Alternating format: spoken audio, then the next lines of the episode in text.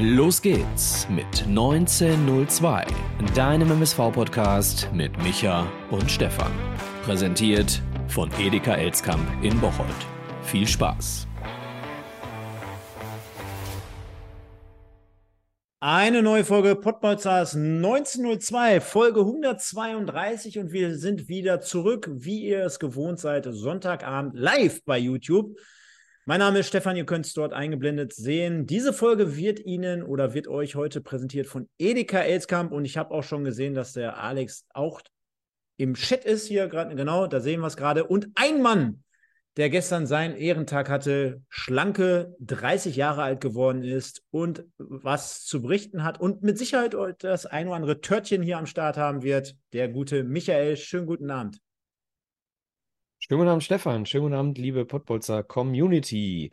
Ja, war schön gestern. einen schönen Tag gehabt. Kann man nicht anders sagen. Mit, mit, 30 ist auch vollkommen korrekt. Mit, natürlich. Mit, mit Kaffee und Kuchen wahrscheinlich, wie es sich gehört, oder?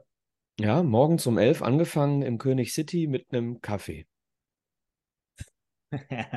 Clever, so zu antworten. Clever. Ja, äh, wie geht's? Ähm, letzte Woche waren wir ja, wie gesagt, nicht live bei YouTube zu hören, aber ihr habt es natürlich äh, hervorragend gemacht. Ich konnte nicht äh, komplett immer einer Meinung sein, weil man muss ja auch äh, zum, zum Hintergrund dazu sagen, du hattest den Nick, äh, den Nico mit am Start und den Tim vom äh, Streifendienst-Podcast. Schöne Grüße nochmal und vielen Dank für eure Teilnahme. Äh, da war es ja eine etwas größere Runde als wie heute Abend beispielsweise. Und da gab es ja ein paar verschiedene Meinungen, aber generell kam ihr auf, auf einen Nenner, dass ihr gesagt hattet, grundsätzlich, erste Halbzeit Köln, das war schon generell ganz gut und in Ordnung. Und demnach war die aktuelle Folge dann beim Podcast zu hören. Ja, ähm, ich bin relativ froh, dass wir keine Sendung über Dortmund gemacht haben. Denn äh, da muss ich sagen, hat sich die Meinung dann nochmal gedreht. Ähm, da hatte ich dann tatsächlich, tut mir auch ein bisschen leid, für den gesamten Block, der neben mir in dem Moment sich zu mir umdrehte, so nach dem Motto, was ist das denn für ein Verrückter? Weil da hatte ich ordentlich Fußballtourette teilweise. Also sorry an die Leute, die da mit mir in Block D oder was war es, glaube ich, in der Roten Erde äh, gesessen haben. Ja, aber zur Sendung mit ähm, Nico und Tim war am Ende waren wir uns sehr, sehr äh, ähnlich in unseren Meinungen. Und ich habe tatsächlich in der Sendung auch gedacht, ähm, wenn Stefan jetzt hier wäre, würden wir uns noch ein bisschen mehr, äh, ja, ein bisschen mehr die Bälle zuschmeißen im Sinne von, äh, äh, nee, nimm du den mal, ich will den so nicht, äh, den Punkt. So, also ist schon, äh, habe ich mir schon gedacht, dass du da teilweise ein bisschen anders unterwegs gewesen wärst, was ja. vollkommen okay ist. Ja, ja.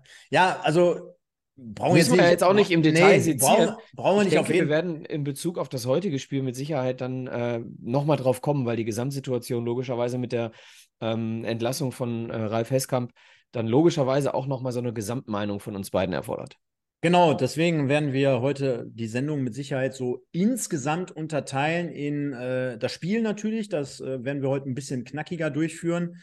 Äh, weil auf der anderen Seite Themen kursieren oder herausgekommen sind heute nochmal äh, mit der Heskamp Freistellung mit, beziehungsweise Entlassung. Dann haben wir äh, Ferry, unser Kollege, hat sich auch mal wieder gemeldet, hat äh, da die ein oder andere News gedroppt, die dann letztendlich aber auch aufgenommen wurden von beispielsweise Reviersport und, und, und. Also Stichwort Schau ins Land reisen äh, ist zum Beispiel ein Stück weit das Thema. Und wir wollen vielleicht mal so ein Stück weit auf die Gesamtsituation nochmal schauen, so wie wir es immer machen, Michael. Und äh, ein Thema ist ja wieder zurück, was du dir letztens schon gewünscht hattest, und zwar unsere drei Punkte.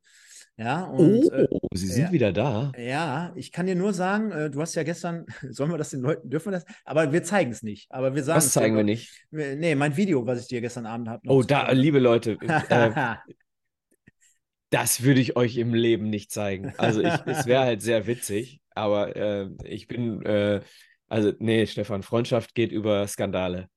Ja, weil ähm, man muss jetzt zum Hintergrund dazu sagen, werde ich dir gleich auch noch mal ein bisschen mehr äh, aufführen. Es gab äh, gestern letztendlich einen kleinen Zwischenfall, der es mir nicht ermöglicht hat, äh, rechtzeitig im Stadion zu sein, denn ich war oder hatte mich auch angekündigt, ich hätte die, ich wäre dir auch persönlich über den Weg gelaufen, egal wo du gesessen hättest, das kann ich schon mal verraten. Ich hatte nämlich auch zwei hervorragende Tickets, ähm, hab's dann nicht geschafft und äh, dementsprechend musste ich das mit einer Videobotschaft nachholen. Die Glückwünsche dementsprechend an dich. Und äh, oh, ich spiele sie doch ab. Nein, mache ich nicht. Nein. Und habe es dann äh, mehr oder weniger, ich glaube, fünf vor zwölf habe ich es dann noch geschickt, irgendwie sowas um den Dreh, weil ich wollte es auf jeden Fall an dem Tag noch geschickt haben.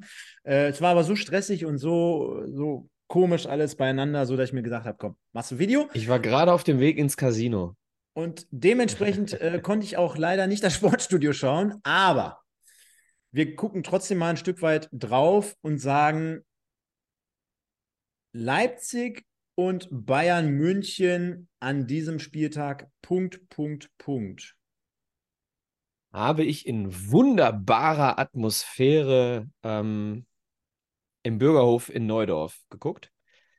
Und äh, mit ganz vielen netten Leuten, ganz, ganz viele Fans äh, des MSV und auch einige äh, Hörer und Zuschauer von uns. Liebe Grüße in die Runde. Ich habe einige Gespräche geführt an dem Abend, während nebenbei das Spiel lief von Leipzig gegen Bayern. Keine sportliche Antwort von mir zu Leipzig. Julian Nagelsmann als Nationaltrainer. Punkt, Punkt, Punkt erfordert eine Antwort, die viel zu weit führt jetzt. In der kommenden Wimpeltausch-Podcast-Folge geht es unter anderem um. Das kommt darauf an, wann das Interview stattfinden kann. Aufgrund der MSV-Situation hat das äh, Interview mit Uwe Schubert noch nicht stattgefunden. Also eine der nächsten Sendungen wird sein der Jugendfußball, die Entwicklung im Jugendfußball, neue Konzepte und so weiter ähm, werde ich mit äh, Uwe Schubert darüber diskutieren. Aber die nächste Folge, Anfang äh, Oktober, müsste der 4. Oktober sein, also nächsten Mittwoch schon, ist die nächste Folge geplant und es gibt ein Start Bench Cell Spezial. Wir sind zu viert. Alex ist mal wieder dabei und wir machen äh, Best of Start Bench Cell in den letzten 30 Jahre. Am Ende steht eine Top 11 da. Es wird witzig. Ich sag's euch. Sehr gut. Und äh, was auch sehr gut ist, wie jeden Sonntagabend, Michael, erstmal Cheers, genau, mit, mit Wodka direkt pur heute Abend hier am Start. Ähm, ich finde es geil. Wir knacken jetzt gleich locker wieder die 200 Live-Zuschauer. Beim letzten Mal waren es ja über 300. Da sind wir ja hier fast in Tränen ausgebrochen. Liebe Leute, vielen, vielen Dank für euren Support in den vergangenen Jahren, muss man ja schon äh, dazu sagen. Der eine oder andere kommt neu dazu, macht gar nichts. Also wir nehmen ja jeden gerne auf, der Bock hat auf äh, geilen Talk, äh, irgendwie Diskussionen, eine Tipprunde etc. pp. Wir ich habe euch auch vermisst, muss ich sagen. Ne? Es ist ja, ist ja auch mal schön, schön, dass man so sich unterhalten kann mit drei Leuten und nicht auf den Chat eingehen, ist ein bisschen entspannter, aber es ist nicht so, ist nicht so hot. So, also ich habe euch schon alle vermisst. Jetzt sind wir hier seit, Stefan, hilf mir, wann war die letzte Sendung? 14 Tage? Ja. So, also 14 Tage ohne den Chat, ohne Diskussion mit dem einen oder anderen hier. Äh, ich habe euch vermisst.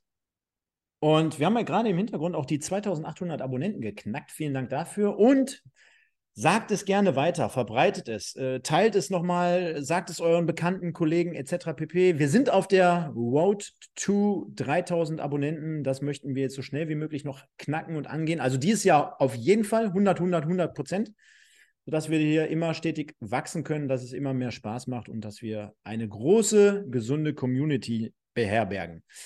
Und demnach starten wir so ein Stück weit rein. Du hast gerade gesagt, ja, vor 14 Tagen und hier und da und tralala. Äh, fühlt sich trotzdem immer noch irgendwie nach wie vor an, obwohl ich im Urlaub war, wie ein Schlag in die Fresse, wenn wir über den MSV und über die Ergebnisse sprechen. Das 0 zu 0, eines der besseren Sorte, zumindest aus MSV-Sicht von der Leistung heraus. Und Michael, ich habe es gerade so ein bisschen angeteased. Ich war gestern leider nicht im Stadion. Schöne Grüße erstmal an den Frank. Auch bei dem konnte ich mich bislang noch nicht ausführlichst melden. Denn ich war ja gestern von Kiel aus unterwegs und habe wirklich alles, alles dafür getan, um rechtzeitig da zu sein. Ich bin extra noch um Viertel vor sieben ins Fitnessstudio gegangen, auf Bord, äh, an Bord, auf, äh, auf dem Schiff, um mich in Form zu bringen. Dann bin ich extra früh. Warst du oben ohne in die Arena, oder? Ja, so ungefähr. Dann äh, sind wir extra wirklich früh von Bord gegangen, nur um dann, das war der erste Kritikpunkt oder der, die erste Hürde, die, die wir nehmen mussten. Wir standen erstmal eine Stunde in der Schlange, um, um einen Bus zu bekommen, der uns dann zum Parkplatz gebracht hat. Stunde. Dann losgefahren, relativ viel Verkehr schon von Kiel generell nach Hamburg. Und dann kannst du dir vorstellen, mm. traditionell Hamburg, Elbtunnel, selbst samstags, Katastrophe, nochmal anderthalb Stunden. Wann zwischen und, Hamburg und Bremen? Ja, genau. Und dann war nach Bremen aber auch nochmal irgendwo eine Baustelle, nochmal eine Stunde. Und was soll ich dir sagen? Im Endeffekt war ich um Viertel nach vier hier zu Hause. mein Kumpel, mit dem ich gehen wollte, den hatte ich sogar erst noch hinfahren äh, äh lassen wollen. Äh, der war schon mehr oder weniger auf dem Weg, weil ich gesagt habe: komm, dann bin ich um 15 Uhr da, dann wenigstens zweite Halbzeit. Ist eigentlich auch ganz geil. Und am, am Ende hat es sich dann einfach gar nicht mehr gelohnt und äh, habe das komplette Spiel dann halt mehr oder weniger während der Autofahrt gehört und Schrägstrich geschaut. Markus Höhner, schöne Grüße, kommentiert. Hat mir zumindest ein wenig, äh, ja, den Ärger genommen. Also schon mal, damit ihr es so ein Stück weit einordnen könnt. Das tut mir leid, Stefan. Ich kenne äh, diese Situation, wenn man unbedingt will, ja. auch die Möglichkeiten hat, aber dann irgendwie es nicht mehr schafft. Äh, tut mir leid, Stefan. Ja, also ganz, so, ganz so schlimm ist auch nicht. Aber ist, jetzt, ja, ist ärgerlich, ja. ne? Weil ich bin, bin auch gefahren wie ein Wilder. Ich wurde zwar nicht geblitzt, aber ich habe echt auf die, aufs Gaspedal gedrückt. Äh, Toilettenpausen wurden verschoben, etc. pp. Kennst du das wahrscheinlich? aber es hat nicht gereicht. Es hat nicht gereicht. Äh, jetzt stelle ich die Frage, die die Überleitung zum MSV äh, herstellt. Hat es denn für dich gereicht, was er da in der Aufstellung gemacht hat? Sollen wir wenn wir jetzt schon an diesem Punkt sind, was er bei der Ausstellung gemacht hat, äh, generell vielleicht auch über Engin Wural sprechen oder machen wir das auch ganz zum Schluss in Personalgeschichten? Passt es gerade? Hm, würdest du, bevor wir das Spiel besprechen, über den Trainer sprechen wollen?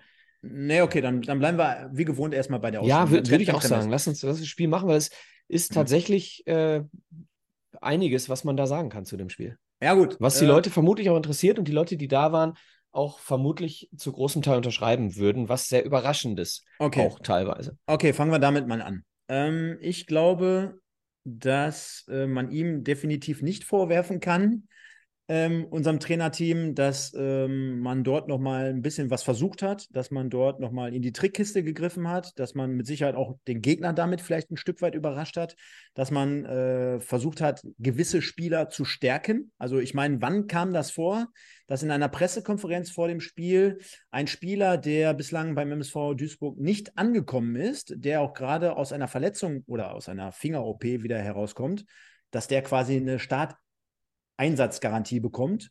Das, das fand ich äh, bei aller Kritik an, an Esswein beispielsweise, der hier, wie gesagt, bislang noch keinen Boden, äh, kein Bein auf den Boden bekommen hat, fand ich gut. So macht man es, glaube ich, dass man einen Spieler, mit dem man neu dann zusammenarbeitet, dass man ihn dann stärkt, weil unterm Strich nochmal, ich glaube schon, dass der Junge generell Fußball spielen kann, sonst hätte er nicht äh, diese Vita äh, vorzuweisen oder aufzuweisen, die er letztendlich hat. Dann fand ich gut, dass man dem Gegner symbolisiert hat mit äh, beispielsweise Benny Giert wieder vorne drin.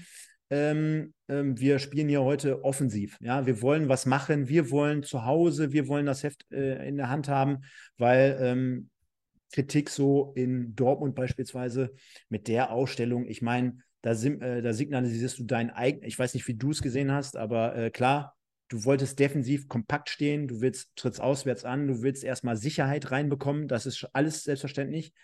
Aber du, du strahlst ja auch was aus mit deiner Taktik und mit deiner Ausstellung. Du, äh, nicht nur für deine eigene Mannschaft, so nach dem Motto, hey Jungs, äh, heute alle zusammen und dann offensiv und wir, wir bekämpfen quasi diese, diese Angst oder diese, diese, diese Situation. Und deswegen hat mir das gut gefallen, dass es mutiger war. Ähm, und auf der anderen Seite ähm, hast du dann wirklich Leute aus dem Hut gezaubert wie, wie Michel Brink, Bitter in der Innenverteidigung, Knoll zum Kapitän, hinten drin in der Innenverteidigung, Sänger raus, Köter raus. Ich meine, unterm Strich äh, war es eine engagierte Leistung. Dort konnte man schon ihm bescheinigen, dass, äh, dass es da letztendlich dann ähm, alles richtig war. Auf der anderen Seite, ähm, ja, Baccalord, Sänger, Köpke draußen zu lassen, komplett über die ganze Spielzeit, ist schon auch ein Stück weit mutig total mutig und genau das ist das, was wir brauchen. Wir haben die zweite Halbzeit in Köln nicht mutig genug gespielt. Wir haben die erste Halbzeit in Dortmund nicht mutig genug gespielt. Und mir ist das Signal in die Mannschaft hinein viel, viel wichtiger, was du angesprochen hast, als das externe Signal. Denn wie willst du, ich habe es dann auch irgendwann mal gepostet und auch mal mit dem einen oder anderen diskutiert, wie willst du äh, von einer Mannschaft erwarten, dass sie mutig spielt, wenn du aber eine Hasentaktik fährst. Also und diese, ähm, diese Hasentaktik dann eben auch nicht veränderst, äh, nicht deutlich veränderst mit äh, fortgeschrittenem Spiel. Und dementsprechend habe ich gefordert, äh, in mir drin und auch äh, in irgendwelchen sozialen Medien und auch in Gesprächen, dass wir, egal was für eine Aufstellung wir wählen, dass wir nur ähm, dauerhaft aus dieser Misere rauskommen. Dauerhaft meine ich nicht dieser Verein, um Gottes Willen. Das, das, das hat damit nichts zu tun. Aber jetzt sportlich betrachtet, dauerhaft aus dieser Platz 20 Misere rauskommen, wenn wir mutig Fußball spielen. Und das musst du dann eben auch zu Hause gegen Münster anfangen. Du kannst nicht den Aufsteiger aus Münster zu dir kommen lassen und mit einer Fünferkette spielen, beziehungsweise dann Rolf Felscher irgendwie hochschieben als Außenstürmer. Das ist halt äh, kein Signal. So, und ein Signal haben wir 100% gegeben. Und ich bin äh, an dieser Stelle nachträglich äh, Basti Mai extrem dankbar für diese gelb-rote Karte. Denn dass Basti Mai nicht gespielt hat, ähm, nicht dankbar, weil er keine gute Leistung gebracht hätte hier gegen Münster, aber ich bin Basti Mai dankbar, dass wir eine weitere Erkenntnis gewinnen konnten in diesem Spiel gegen Münster, die wir nicht gewinnen, gewonnen hätten, wenn Mai gespielt hätte. Nämlich, dass wir, und ich hoffe, dass wir das jetzt so ein bisschen konsequenter mit einer Stammelf durchziehen, dass wir mit einer Innenverteidigung Bitter Knoll eine sehr gut sich ergänzende Innenverteidigung haben. Äh, Bitter war auch nicht leise, um es mal so zu sagen. Knoll äh, sein bestes Spiel in Zebrastreifen gemacht, mit Abstand, seitdem er bei uns ist. Ähm, und dann eben die Erkenntnis, ey, warte mal, vorne Giert überhaupt nicht gefährlich, König kaum gefährlich. Und das war es dann schon, weil Köpke ja auch gar nicht, äh, gar keine Gefahr ausgestrahlt hat in den letzten Spielen. Dann ist die Erkenntnis ganz einfach. Ja, warum nicht? Warum spielen wir nicht dann ab jetzt mit Bitter und Knoll und spielen mit Mai vorne? What the fuck? Lass uns vorne mit Mai spielen. Äh, also, um auf diese, äh, ein, äh, um auf diese Aufstellung zurückzukommen, ähm, ich würde zwei Dinge ändern. Ich würde Giert rausnehmen äh, gegen Unterhaching und würde Mai bringen. Und ich würde Esswein rausnehmen, aber sowas von Esswein rausnehmen, sofort.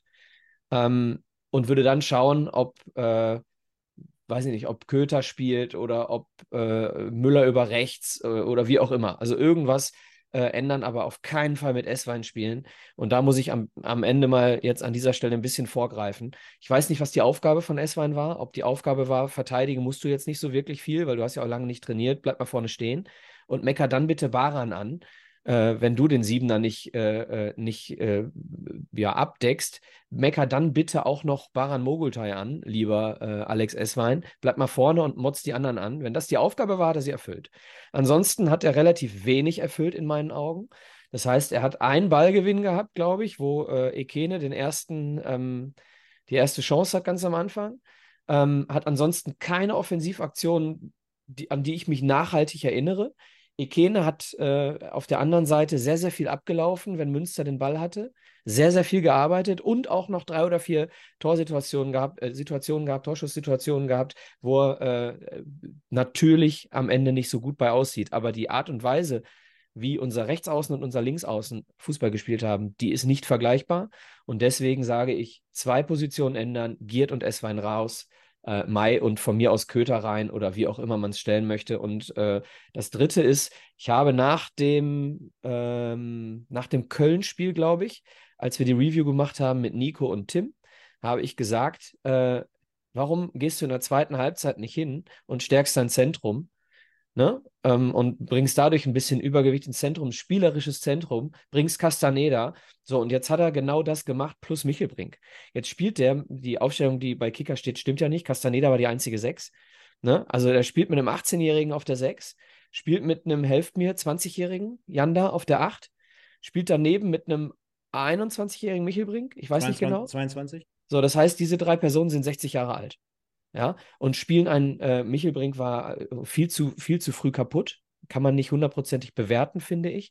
Aber Yanda und Castaneda, ganz ehrlich, never ever change again.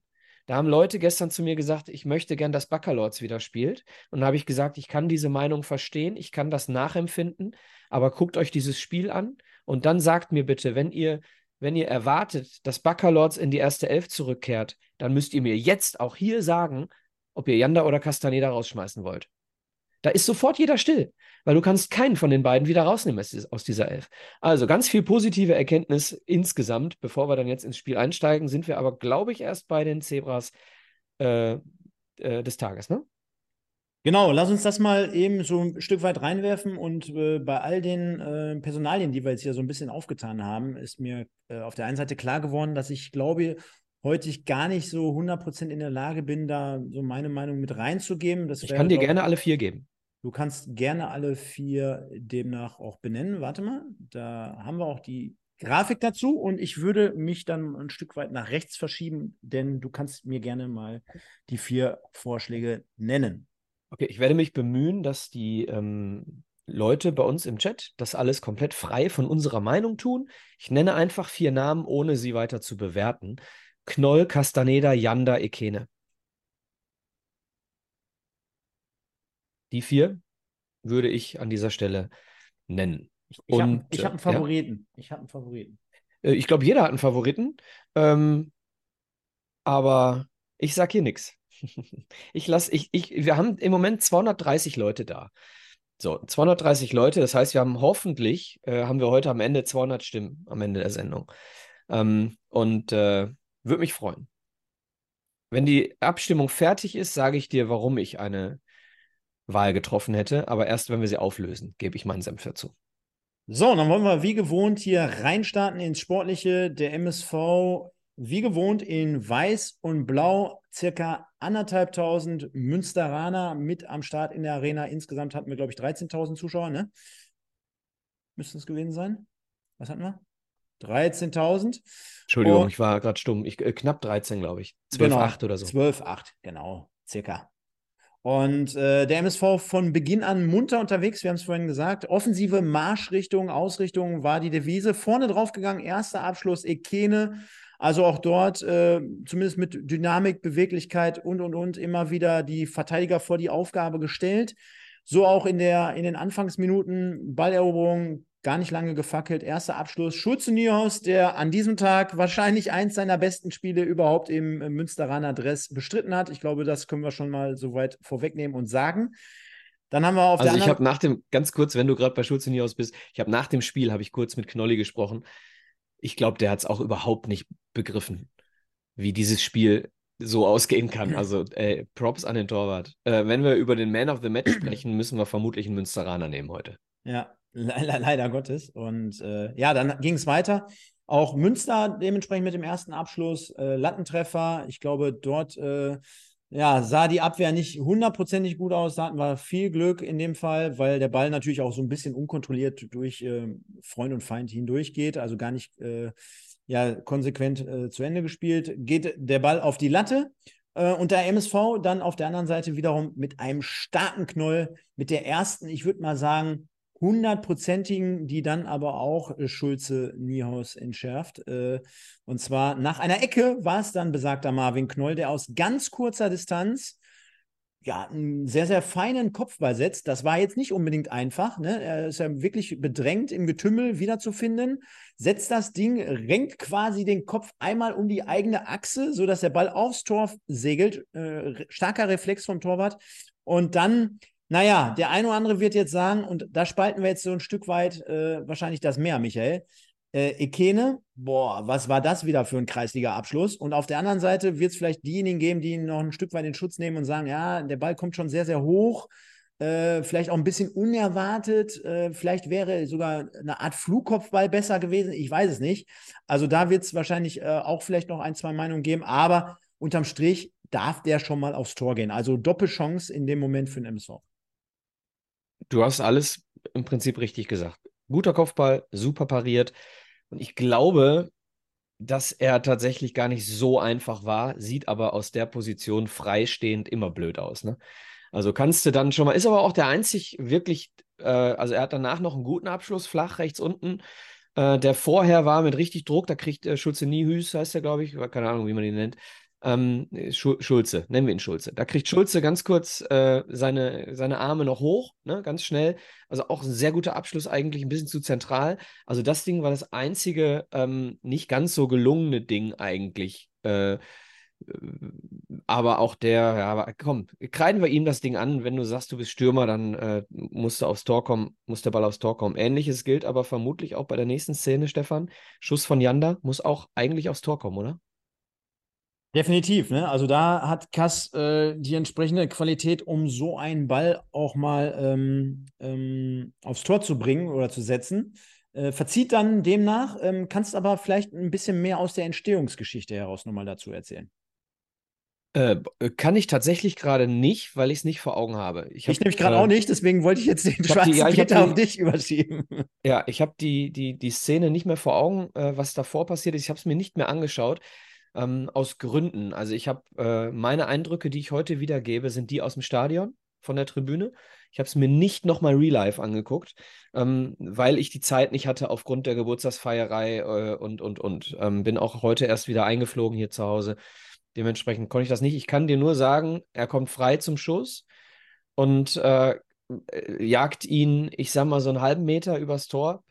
Ähm, wie gesagt, du, du hast es genau das Richtige gesagt. Es ist ja keine Kritik an, an Kaspar Janda an der Stelle. Es ist eigentlich ein Kompliment für seine Technik, weil jemand wie Kaspar Janda äh, muss mit dieser Technik eigentlich diesen Ball aufs Tor bringen. So, ähm, genau. Genau, dementsprechend ging es mit einem 0 zu 0 in die Halbzeitpause und ich bin mir jetzt gerade nicht mehr sicher, ob es im Stream vorm Spiel oder während der Halbzeitpause war. Ich glaube, es war sogar vorm Spiel, Michael. Äh, ich weiß nicht, ob du das rundum mitbekommen hast. Denn Ingo Wald war am Mikrofon bei Magenta Sport und hat äh, sich dann auch zu ja, einigen Themen geäußert, die zum ersten Mal so klar und deutlich ausgesprochen wurden, beziehungsweise mal wirklich auf den Tisch gelegt wurden in Bezug auf Kaderzusammenstellung, auf Personalien, in Bezug auf Stoppelkamp etc. Ach, Stoppel, pp. ja, ja, ich hab's, ich hab's gesehen. Also ja. das hat er dann schon äh, dementsprechend äh, klar und deutlich angesprochen, dass das äh, das, ein, ein Fehler ja. war.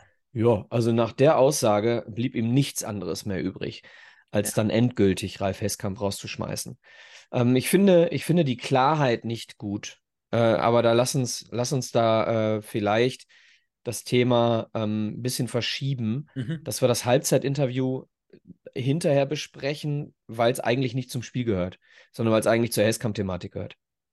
Ganz genau. Oder? Ja, ja, nee, können wir gerne machen. Können wir gerne machen. Und äh, dementsprechend mit einem 0 zu 0 auch dort zu dem Zeitpunkt noch keine Wechsel. Du hast es gerade angesprochen oder vorhin besser gesagt.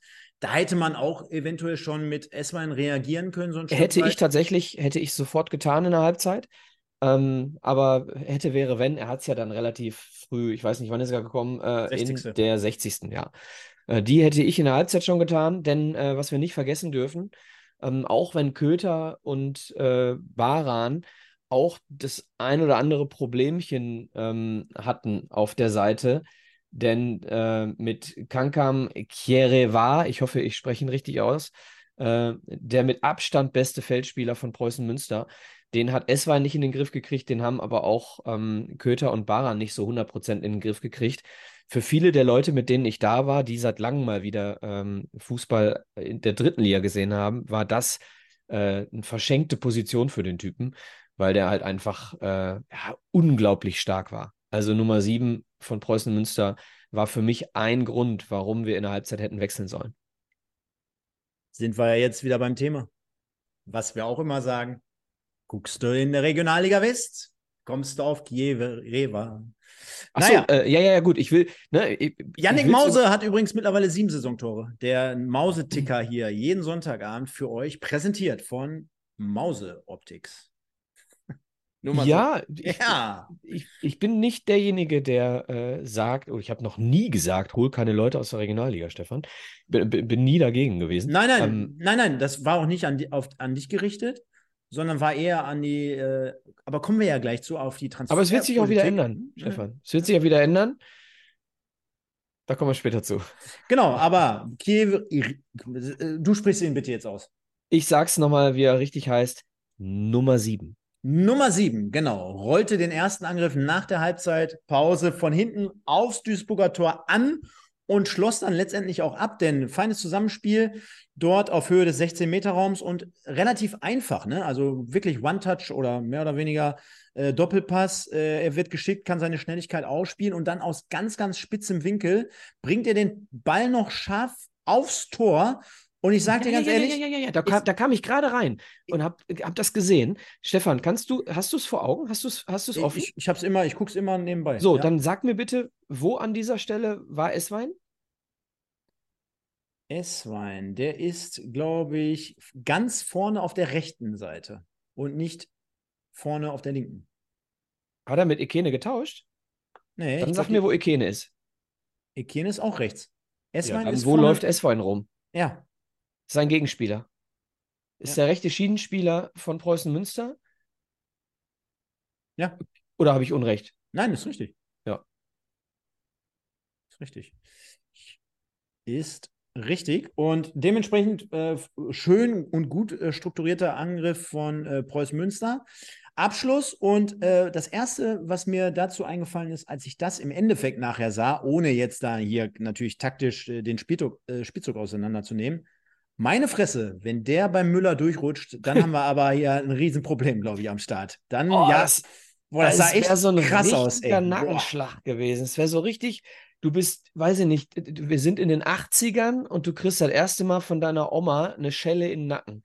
Und dann drehst du dich um und denkst dir, ich mach, ich, ich mach, nie, ich mach nichts mehr. Ich setze mich jetzt auf die Couch und halte meinen Mund. Das wäre die Reaktion gewesen, die wir, glaube ich, an dieser Stelle, ich glaube, da wären wir nicht mehr aufgestanden. Aber der, also wirklich, wenn man sich in der Wiederholung hier zwei, dreimal nochmal anschaut, also wenn der durchrutscht, und das war wirklich, glaube ich, sehr, sehr eng.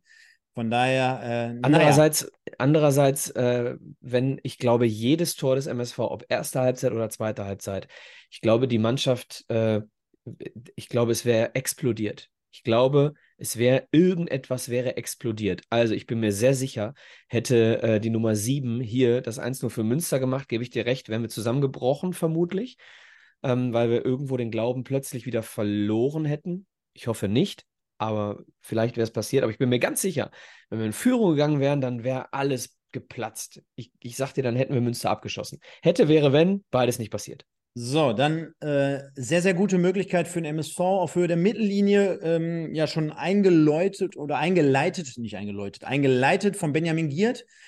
Äh, dann auf Shinedu Ekene und was mir in dieser Situation auffällt, und ich glaube, das war ja so ein Stück weit auch die Vorgabe, dass wenn du diese Ballgewinne im Mittelfeld hast, dass du dann zumindest dann auch ähm, auf der linken Seite, ob es jetzt ein Esswein gewesen wäre oder dann aber auch ein Köter, nachher, dass du überfallartig zumindest Geschwindigkeit jetzt mal vorne drin hast, mit beispielsweise Ekene, äh, Köter oder Esswein.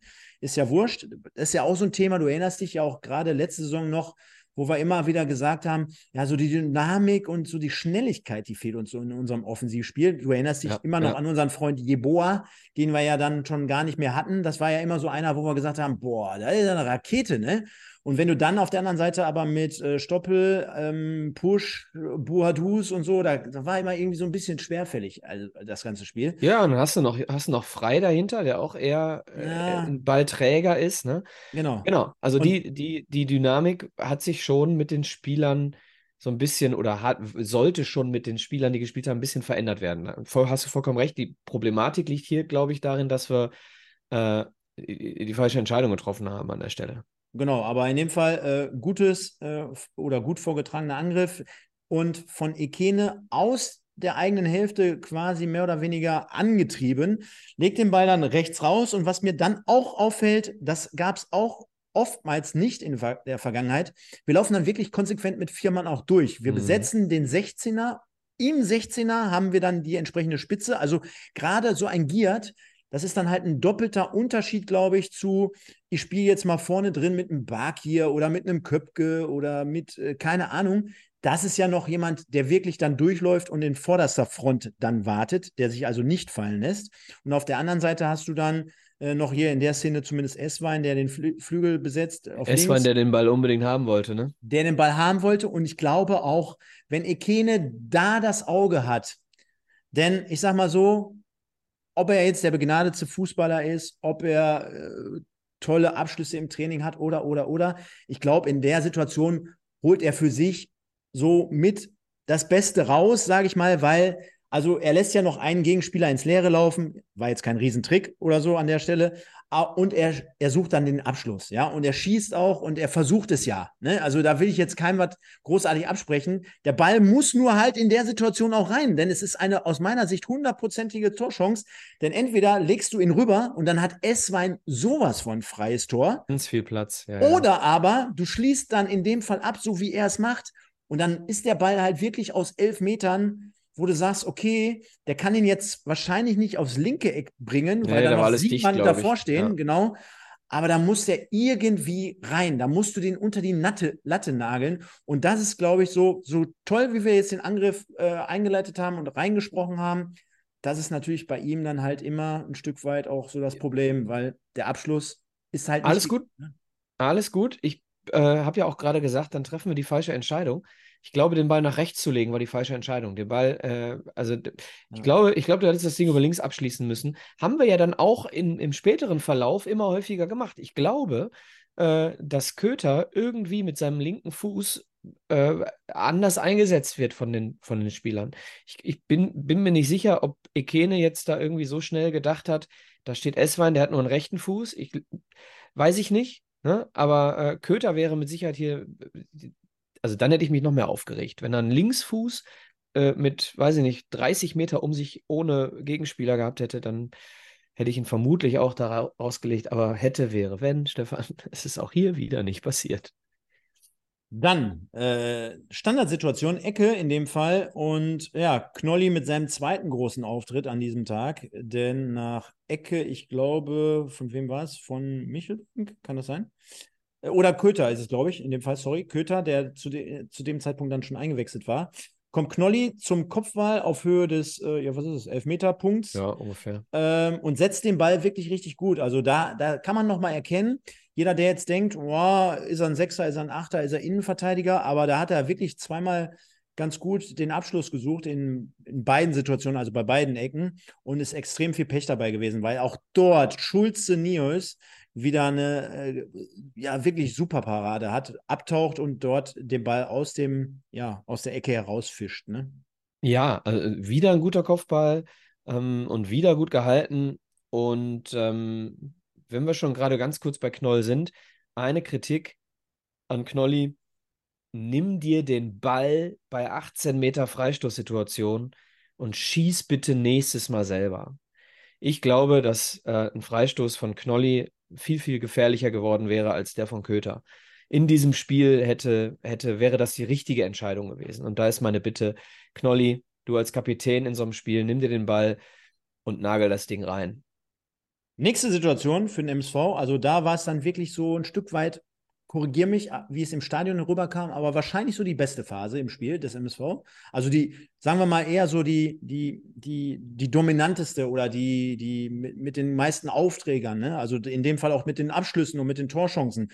Also da hattest du das Gefühl mit Sicherheit, dass es jetzt in diese Richtung kippen kann. Also so wie auf der anderen Seite gerade mit dem Angriff nach, dem, äh, nach der Halbzeitpause, wo du sagst, boah, das wäre jetzt eher so ein Stück weit für uns der Schocker gewesen, hättest du wahrscheinlich da diesen Brustlöser gehabt. Du hättest den Schulterschluss zu den Zuschauern noch mehr verstärkt und eingespielt.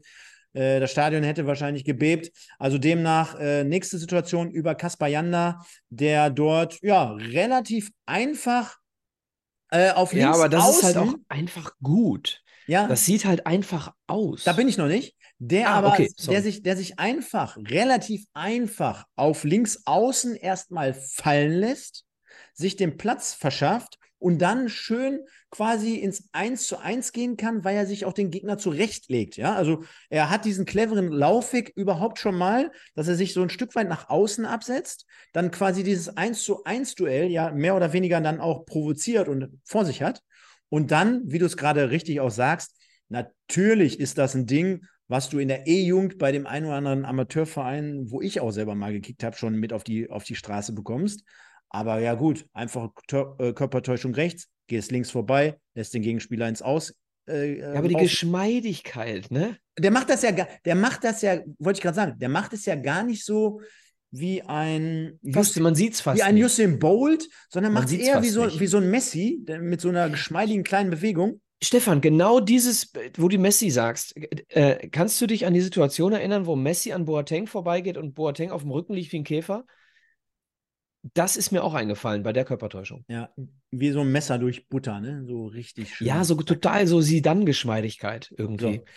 Und dann wiederum auf der anderen Seite sieht man leider Gottes auch noch, was Ey, wahrscheinlich jeder Arm wieder von Schulze News darunter geht, ne? Ja, Junge. aber auf der anderen Seite, was mit Sicherheit jeder Trainer, egal äh, wer es sein wird in Zukunft, auch mit, äh, mit Kastan noch ein Stück weit zusammenarbeitet, wird ihm jeder wahrscheinlich so ein Stück weit auch noch den Abschluss versuchen zu verbessern oder dran zu arbeiten. Ich, denn der, ja, ja, denn, mach erstmal. Denn der Ball, klar, Schulze Nios muss reagieren, aber der kommt ja schon auch sehr, sehr mittig. Ne? Wenn der ins Eck geht, sage ich dir, gar keine Chance für den Torwart. 1-0 und. Aber mir gefällt an dieser Stelle, sei es mal erwähnt, dass seit Köln, seit Wural an der Leine ist oder an der Pfeife, äh, haben wir viel, viel mehr Abschlüsse von Kaspar. Wir haben in jedem Spiel Torabschlüsse von Kaspar Janda. Wir haben in den anderthalb Saisons davor immer das Gefühl gehabt, dass wenn er kurz vorm 16er steht und das ganze Stadion schreit, schießt, dass er da nochmal quer liegt. Also die, er nimmt sich die, er nimmt sich die Dinger jetzt und äh, ich glaube, dass, dass er nicht den Abschluss unbedingt, äh, vielleicht kann ihm, kann ihm äh, Sidney Sam da noch ein paar Tipps geben von mir aus. Ja, ähm, aber er, er, muss vor allem Zuversicht bekommen. N nicht so sehr Tipps, sondern volle Zuversicht. Kass, der nächste ist drin. Der nächste ist drin. Mach genauso weiter, nimm dir die Abschlüsse. Dann haben wir eine Situation, äh, ging es direkt weiter und daran erkennst du auch schon mal den Unterschied von einem oder zu einem Yanda und dann Ekene. Wir haben ja vorhin moniert, so ein Stück weit, boah, wenn der Ekene den Ball links auf Eswein rüberlegt und da hat dieses Auge, dann steht er ganz blank vorm Tor. Und in der folgenden Situation, wo am Anfang darüber diskutiert wurde, ist es ein Elfmeter, ist es kein Elfmeter an Köter, kommt der Ball aus der Zentrale von Janda in Bedrängnis, indem er sich erst einem Gegenspieler entledigt, dann raus auf Köter, der mehr oder weniger freie Bahn hat, in den 16er eindringen kann, der dann eventuell den Abschluss hätte suchen sollen oder müssen, geht aber nochmal ins 1 zu 1 Duell und will diesen Elfmeter haben. Wie sah es von der Tribüne aus? unterschiedlich. Ich bin ja total weiß-blaue Brille, aber ich habe gesagt, ist keiner. Ähm, Alex neben mir, Inkmann, Wimpeltausch Alex, ähm, hat gesagt, Elfmeter. Ganz klar. Und als Nicht-Duisburger. Ne? Ähm, liebe Leute, wenn ihr euch die Szene anschaut, um das nochmal zu bewerten, ich bin der Meinung, wenn ihr auf Köter schaut, kommt ihr zu dem Ergebnis kein Elfmeter. Wenn ihr auf den Verteidiger schaut und nicht auf Köter, kommt ihr eher zu dem Ergebnis Elfmeter. Ähm, denn die Bewegung des Verteidigers geht halt nur in den Mann. Trotzdem, für mich reicht es nicht. Für mich darf Köter hier nicht umfallen. Für mich muss Köter hier den Zweikampf so konsequent führen, dass er, wenn er doch umfällt, quasi dem Schiedsrichter zeigt, ey, ich habe es versucht, ich wollte am Ball bleiben, aber er, ich konnte es nicht, bin umgefallen. Aber so wie er fällt, macht es halt einfach nicht gut. So, also aus meiner Sicht eher kein Elfmeter. Kann ich kurz machen, aus meiner Sicht auch nicht. Für mich auf der einen Seite ganz normaler Zweikampf, schreibt auch gerade hier der eine oder andere, und auf der anderen Seite ähm, stellt er sich nicht clever an, das hast du gerade gesagt. Und zudem, ich habe es mir jetzt, glaube ich, fünfmal angeguckt in der Wiederholung, der Münsteraner, natürlich geht er mit den. Der macht das den, schon dumm, ne? Ja, aber. Aber der schubst eben in die Hüfte und. Nicht, ja, genau, yeah. genau. Der geht mit den Armen nämlich runter und hat die auch zusammen. Das heißt, er, er schubst ihn quasi mit den Armen zusammen und dann auf einer Höhe, wo du als Schiedsrichter wahrscheinlich nicht auf die Idee kommst zu pfeifen. Hätte er es dann am oberen, also am Oberkörper so gemacht, mit beiden Armen so ein Stück weit auseinander. So, so als wenn, wenn jemand einen anderen bewusst schubsen möchte dann wäre es eine andere Nummer gewesen. So, glaube ich, geht das schon vollkommen in Ordnung. Von daher. Also, wenn man sich die Szenen anguckt aus der Bundesliga, so, wo dann der Videoschiedsrichter äh, korrigiert. Ich glaube, das wäre so ein Ding gewesen, äh, wo der Videoschiedsrichter nicht korrigiert hätte. Ich glaube, dass er gesagt hätte, ja, weißt du, so wie du das gesehen hast, dass man ihn nicht gibt, das kann schon, kann man schon so machen und hätte ihn nicht gegeben. Andererseits hätte er ihn vermutlich auch nicht korrigiert, wenn er ihn gegeben hätte. Also es ist so ein, so ein 50-50-Ding, wo der, wo der VR nicht eingeschritten wäre.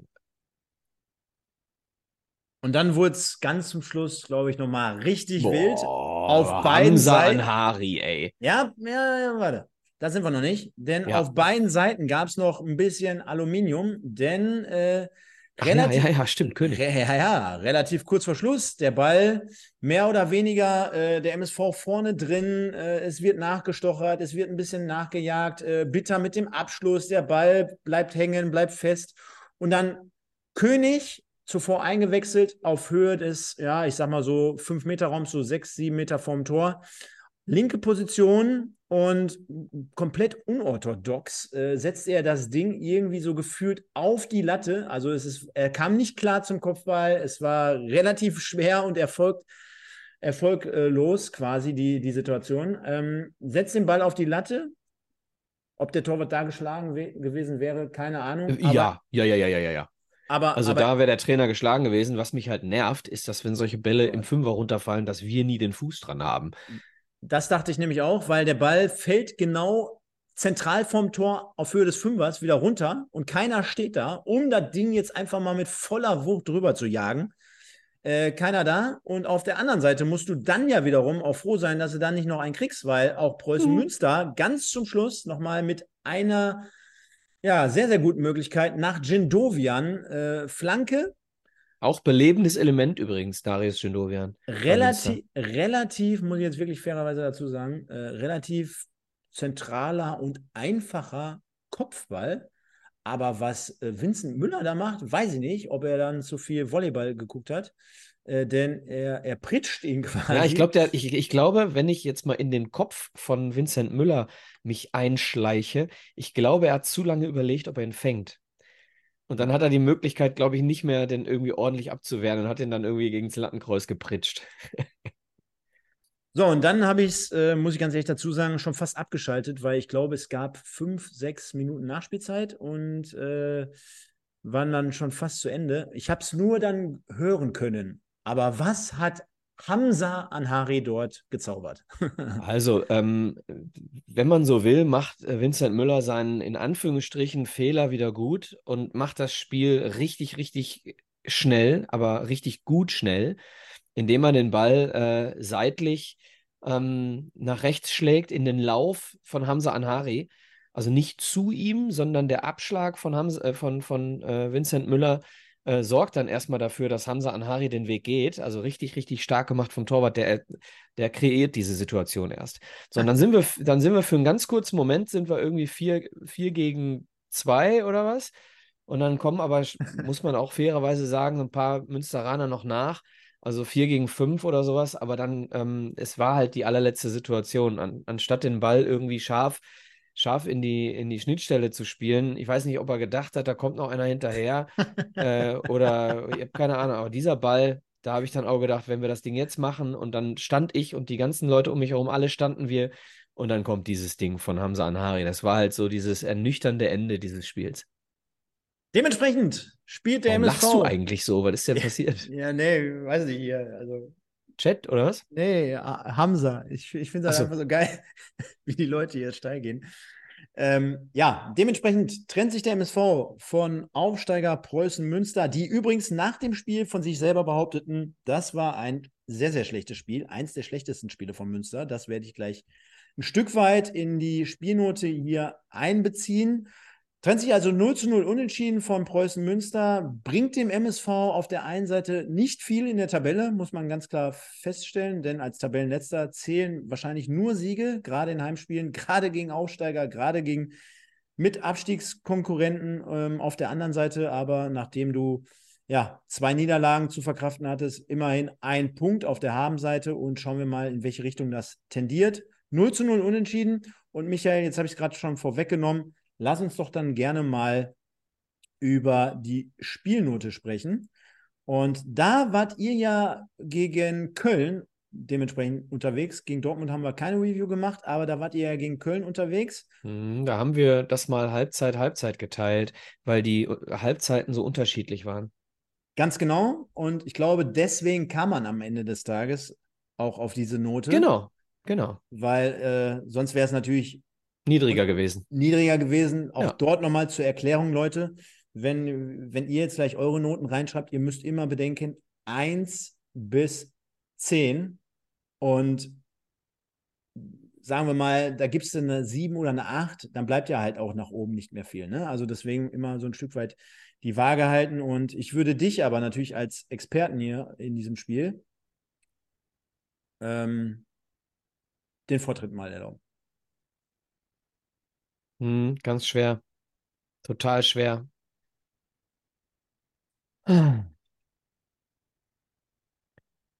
Also, wir haben in diesem Spiel endlich mal unter Wural mutig gespielt und wir haben Fußball gespielt.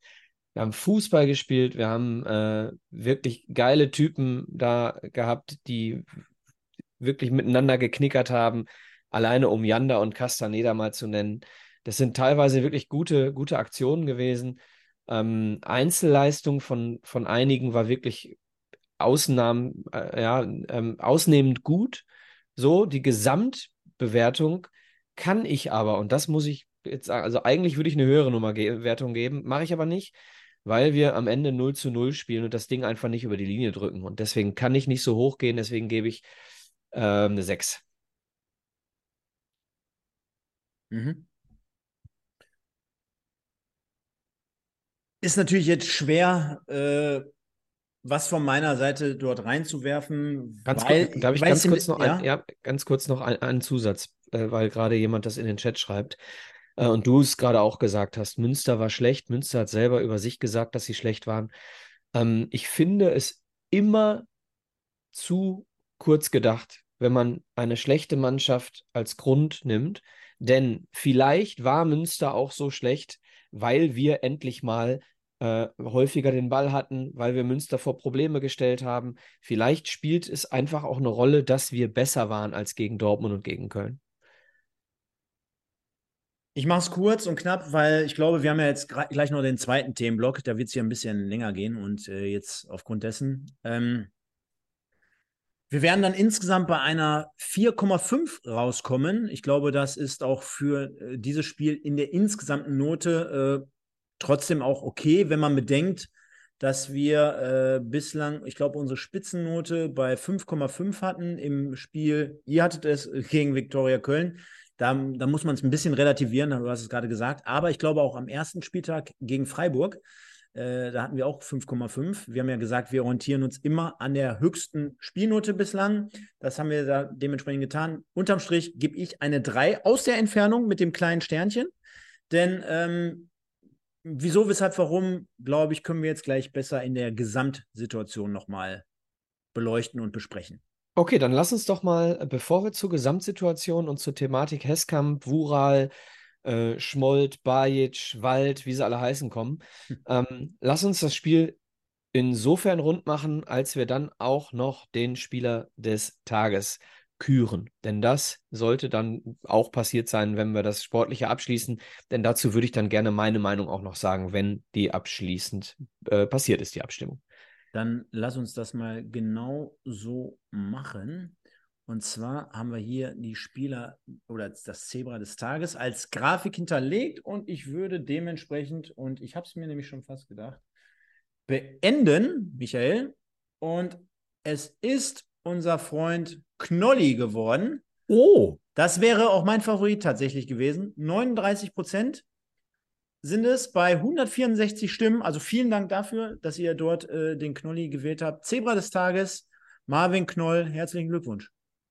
Ja, äh, riesen, riesen geile Nummer, Knolli. Äh, dass, dass die Leute, dass die, dass die Leute dich hier eben auch mit 39 Prozent äh, wählen, ist, finde ich, finde ich super, weil du auch oft eben auf die Fresse kriegst, Knolli, ne? Im Chat und überhaupt. Und deswegen finde ich es geil. Trotzdem, liebe Grüße und Liebe geht raus, Knolli, aber ich hätte es anders gemacht.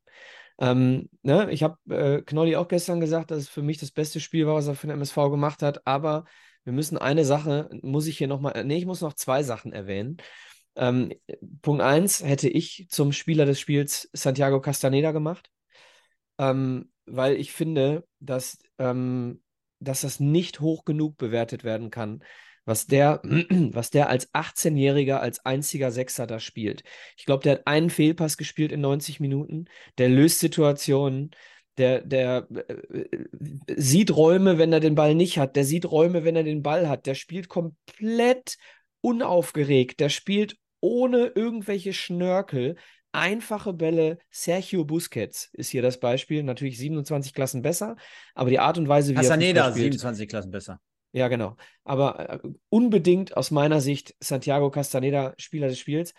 Äh, und ich hätte eigentlich Janda nehmen müssen, denn ich wurde nach dem Spiel äh, reich beschenkt. Das möchte ich an dieser Stelle nochmal vielen, vielen Dank an dieser Stelle. Ähm, ich wurde reich beschenkt mit dem Trikot, mit dem Trikot von Kaspar von diesem Spiel, denn äh, schon ganz geil, wenn, wenn unser, unser Junge, unser Kaspar Janda an meinem 44. getragenes Trikot äh, demnächst. 30 ja, Entschuldigung, jetzt bin ich mal kurz ehrlich gewesen, äh, wenn äh, an, äh, das an dem Spieltag getragene Trikot bald bei mir neben dem äh, äh, Knolli-Trikot von letzter Saison aus Köln hängt, werde dann nochmal mir die Unterschriften draufsetzen lassen und ein Foto dazu in den Rahmen packen. Also vielen, vielen Dank für dieses wirklich schöne Geburtstagsgeschenk ähm, an dieser Stelle. Ähm, ihr wisst, wer gemeint ist, wenn ihr das hier hört. Ähm, also, deswegen an dieser Stelle auch nochmal Kass. Ich Santi. liebe dich. Nein, lass mich doch erstmal die Aufzählung. Ja, du hast noch ein bisschen Kass, Luft gelassen. Santi, Knolli, Bombenspiel und äh, das Ekene ähm, in einer Abstimmung zum Spieler des Tages auch noch knapp 10% bekommt. Das heißt, jeder zehnte Duisburg-Fan bei uns hier im Chat sagt, er war der beste Spieler des MSV, ist auch erwähnenswert. Und auch hier herzlichen Glückwunsch an äh, Maschine Du. Ja, dann hätten wir das soweit abgehandelt zum Spiel gegen Preußen Münster und äh, ich glaube, ganz, ganz viele unterschiedliche Meinungen heute auch schon wieder im Chat. Die einen sagen, ja, das war ganz ansprechend und ja, wir haben den einen oder anderen mit einer guten Leistung gesehen. Auf der anderen Seite weiß ich aus ziemlich sicherer Quelle, dass es nach wie vor extrem brodelt bei einigen da draußen, die mit der Spielnote vielleicht hier nicht einverstanden sind, die mit dem einen oder anderen äh, Spieler, mit der Personalie generell schon in der Ausstellung nicht zufrieden waren und, und, und. Und äh, da machen wir natürlich jetzt den größeren Topf auf, weil ich glaube, da kann man schon so ein Stück weit geteilter Meinung sein, was die Gesamtsituation des MSV Duisburg angeht, aktuell. Und da wollen wir mal schauen, dass wir da jetzt hier im zweiten Themenblock da mal ein Stück weit drauf schauen. Und wir fangen an, Michael, aus aktuellem Anlass, denke ich mal, mhm. ist es natürlich oder liegt es nahe, dass wir mit oder über die Entlassung von Ralf Heskamp sprechen. Das Ganze ja. wurde heute dementsprechend heute Morgen verkündet über die sozialen Medien oder Netzwerke. Und ähm, naja, verwunderlich war es am Ende dann nachher nicht mehr. Du hast vorhin schon gesagt, naja, auch bei dem Interview von äh, Ingo Wald als auch von, äh, von den Geschichten, die man so ein Stück weit hinter den Kulissen mitbekommen hat, also wo Wural sich über äh, seine Ansprechpartner in den nächsten Tagen und Wochen äh, mal geäußert hat und äh, ein Heskamp nicht dabei vorkam, da war ja schon mehr oder weniger klar, okay, das läuft hier in diese Richtung. Und am Ende ja. muss man feststellen, Ralf Heskamp, ich glaube, um die anderthalb Jahre knapp beim MSV damals von Ivo Grilic übernommen. Und es war letztendlich keine Liebesbeziehung. Ja, bevor ich was dazu sage, ganz kurz, ich habe ja gerade angefangen zu lachen, als du über Entlassungen gesprochen hast. Das lag daran, dass ich im Chat etwas gelesen habe. Da ging es darum, dass äh, die Freundin eines Zuschauers gerade äh, sich das hier auch anguckt und weint, weil sie nicht das getragene Kaspar Janda-Trikot auch bekommen hat. Deswegen habe ich gerade kurz gelacht. Also liebe, liebe Grüße an den Duisburger Jungen und vor allem an die Freundin äh, auf der Couch. Ralf Heskamp, ähm, äh, logische Konsequenz, ihn rauszunehmen, ja, Punkt. Denn so wie die Entscheidungen getroffen wurden, blieb keine andere Möglichkeit, als ihn rauszunehmen. Und du kannst es halt auch nicht erst im Sommer machen, weil du dann eben die Kaderzusammenstellung äh, mit 17 auslaufenden Verträgen äh, noch von Ralf Heskamp hättest machen äh, lassen müssen. So, Punkt. Dann die, du hast es angesprochen, die, äh, ja, die Aussagen von Wald und von Wural, das war so klar, dass die Entscheidung schon getroffen ist.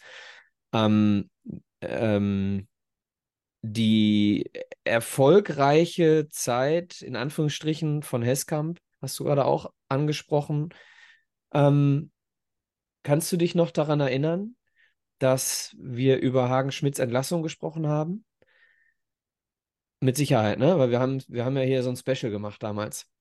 Breaking Hagen Schmidt entlassen. Ich glaube, ähm, du weißt, dass ich Ziege sehr mag und ähm, trotzdem sage ich dir, ich glaube, wir würden vielleicht woanders stehen, wenn Ralf Heskamp nicht gekommen wäre. Und ich will damit nicht seine Transferpolitik ansprechen, sondern ich glaube, dass Hagen Schmidt nicht entlassen worden wäre, wenn Heskamp nicht gekommen wäre. Sondern ich glaube, dass es nicht fair war, denn Hagen Schmidt, äh, ähnlich akribischer Taktikarbeiter, äh, wie ich das bei Engin Wural im Moment empfinde, ähm, dass der auch eine ne Vorbereitung mal verdient gehabt hätte. Und äh, dementsprechend glaube ich, dass das der Anfang war einer schlechten Entscheidungsserie, da Hagen Schmidt rauszunehmen, das wahrscheinlich aufgrund des, der Situation zwischen den beiden vermutlich gar nicht anders möglich war, von mir aus.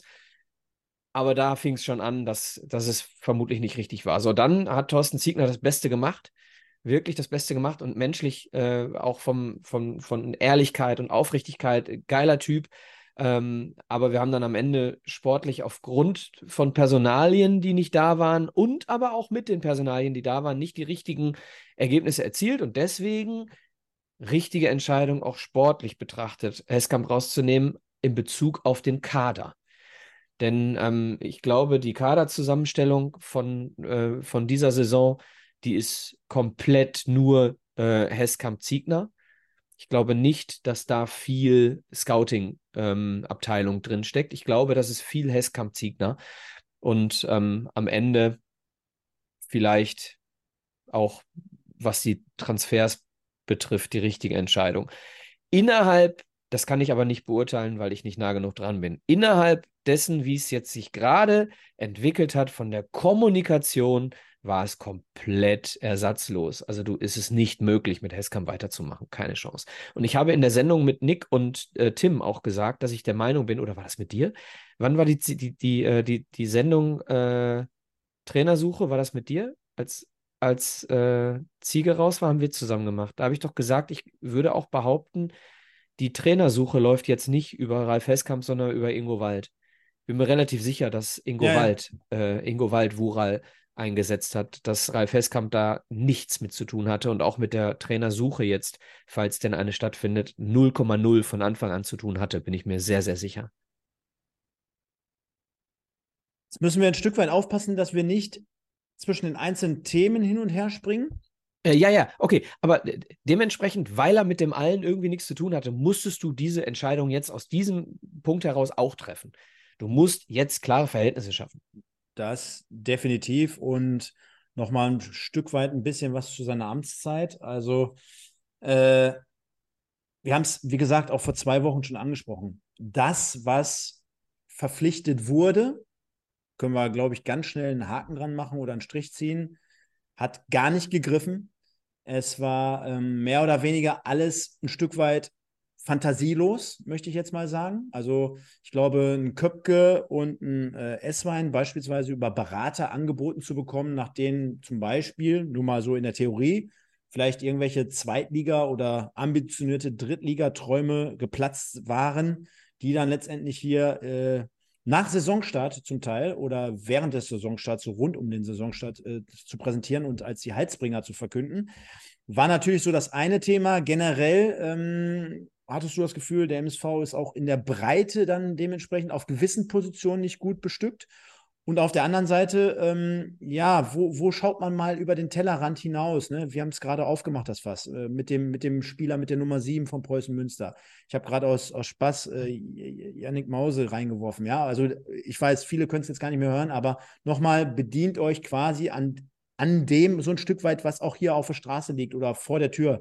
Äh, ja, aber vor der Tür, Stefan, da will ich ganz kurz ergänzen, vor der Tür muss nicht nur Regionalliga bedeuten, kann auch bedeuten, geh mal nach Holland, ne?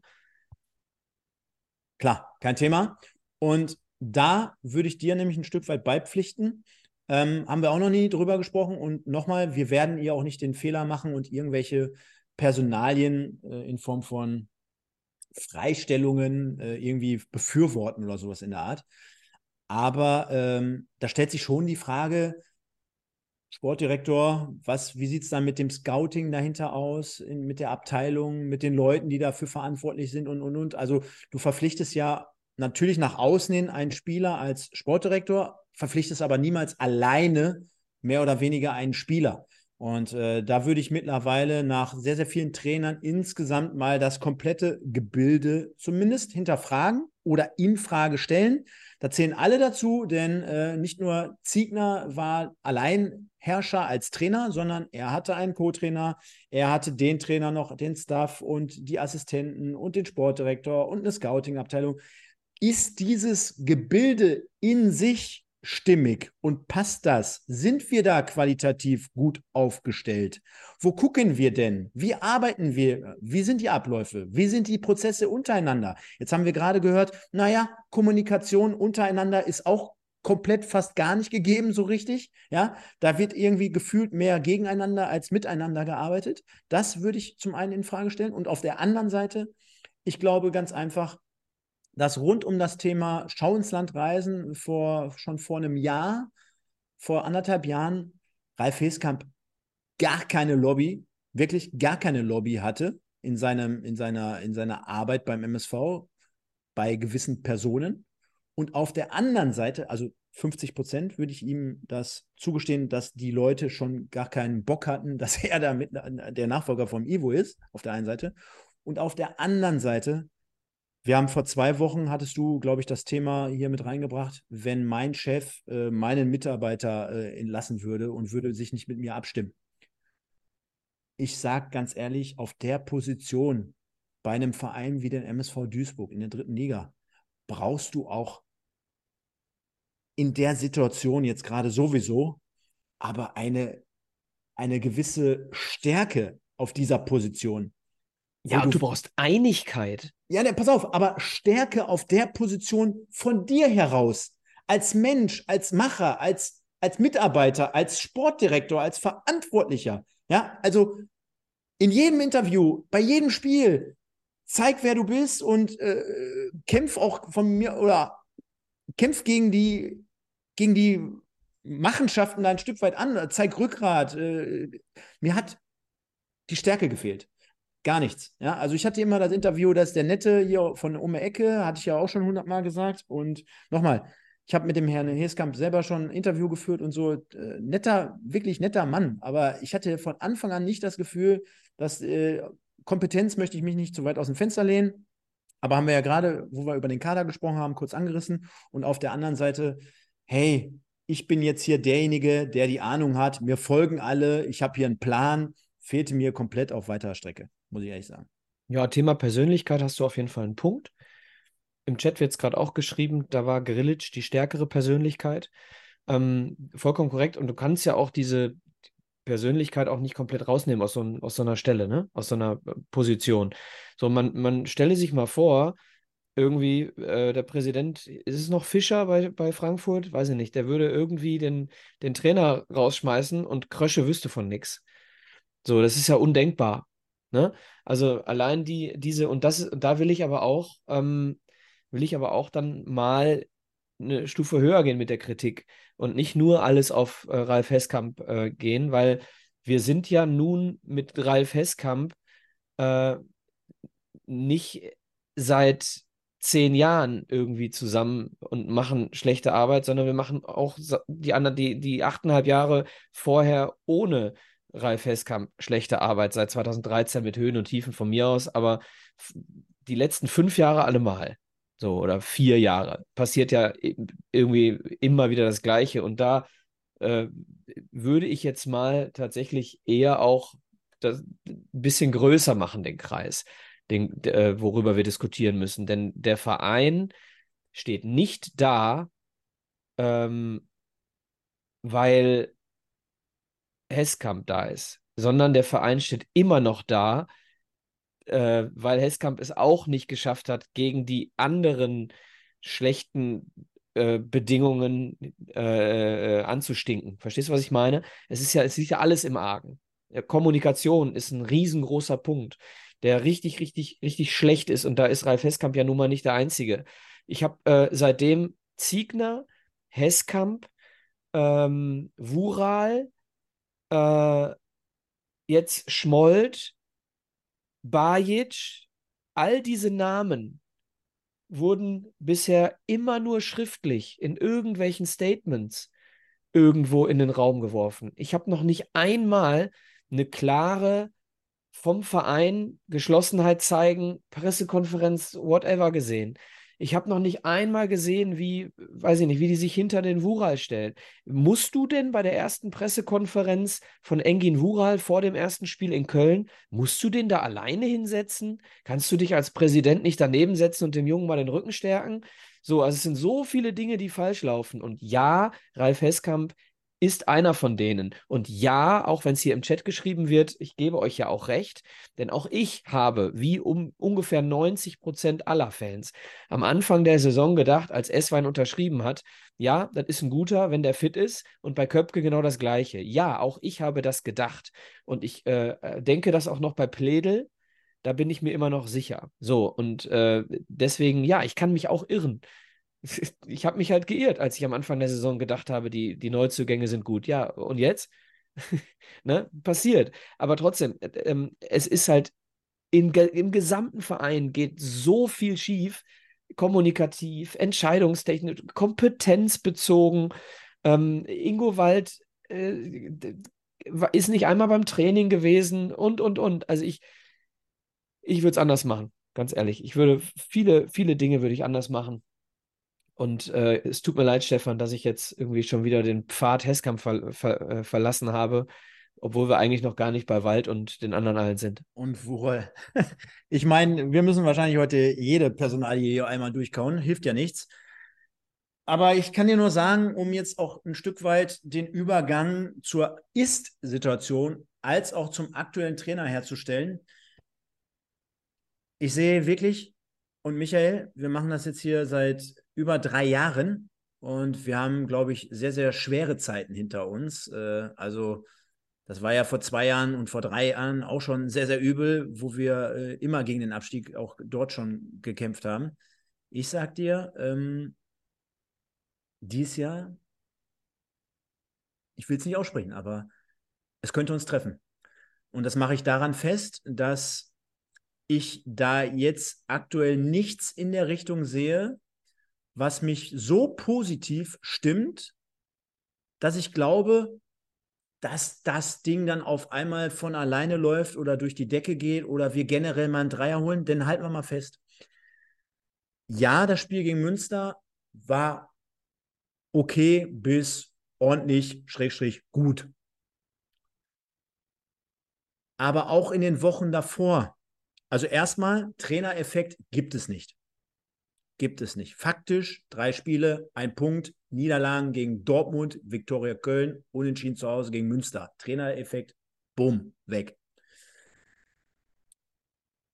Spielerisch und Gegner hast du nicht gesehen.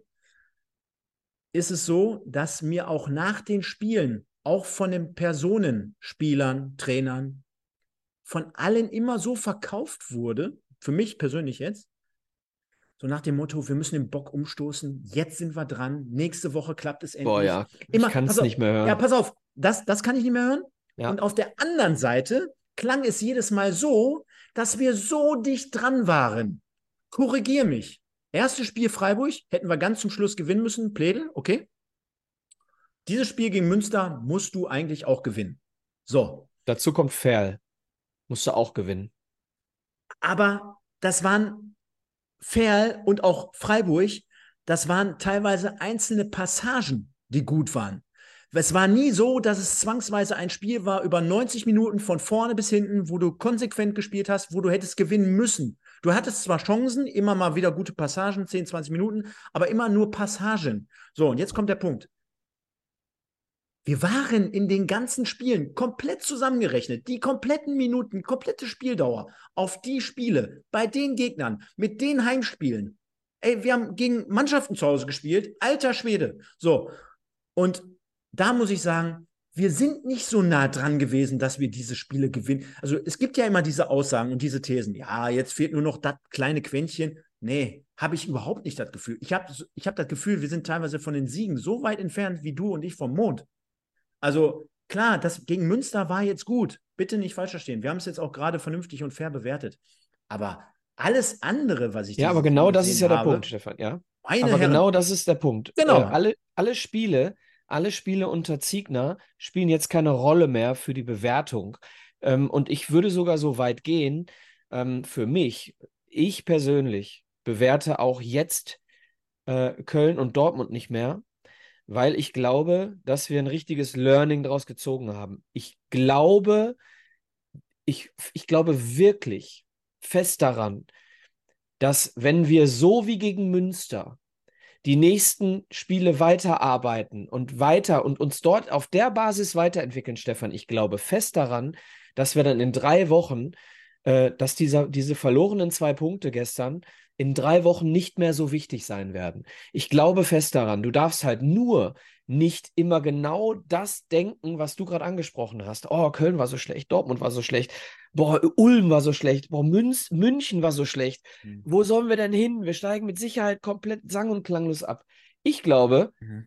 dass wir das nicht tun, weil ich glaube, dass wir mit Engin Wural jetzt die nächsten zwei, drei Spiele eine Entwicklung sehen werden und gegen Unterhaching schon die drei Punkte sehen werden. Ich glaube das. Und wenn ich das nicht mehr glaube, äh, ja, was möchte ich die Sendung hier nicht mehr machen? Weil ich bin auch hier, um, um irgendwo zu helfen, dass der MSV erfolgreich wieder mal wird.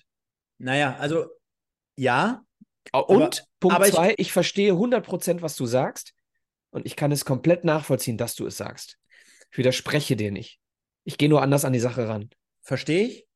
Am Ende müssen es äh, immer noch die Spieler richten und ich glaube auch, dass es ähm, ja ein Stück weit differenziert werden muss. Ne? Also unsere Aufgabe ist es hier auf der einen Seite natürlich Positivität zu verbreiten, wir hier eine geile Community haben, auf der anderen Seite natürlich den Leuten hier auch nichts vorzumachen und ich kann aus meinem Empfinden heraus nur sagen, ich sehe das alles gerade gar nicht. Und das hat nichts damit zu tun, dass ich mir das nicht wünschen würde, weil ihr kennt meinen Take. Regionalliga braucht der MSV hier bei uns nicht mit ankommen. Ähm, deswegen wünsche ich mir und hoffe es natürlich, aber ich sehe das gerade nicht. Und das heißt nicht, dass wir gegen Unterhaching. Du warst ja auch nicht da. Genau. Und das heißt auch nicht, dass wir nicht gegen Unterhaching gewinnen werden. Ich glaube auch, dass das gut passen könnte. Aber dann ist es ein Spiel von 30. Ja. Und mir fehlt dann immer noch dieser Flow in den nächsten Wochen generell. Ja, weil Entwicklung und mit der Mannschaft zusammenarbeiten, es hat, also es hört sich immer so ein Stück weit an.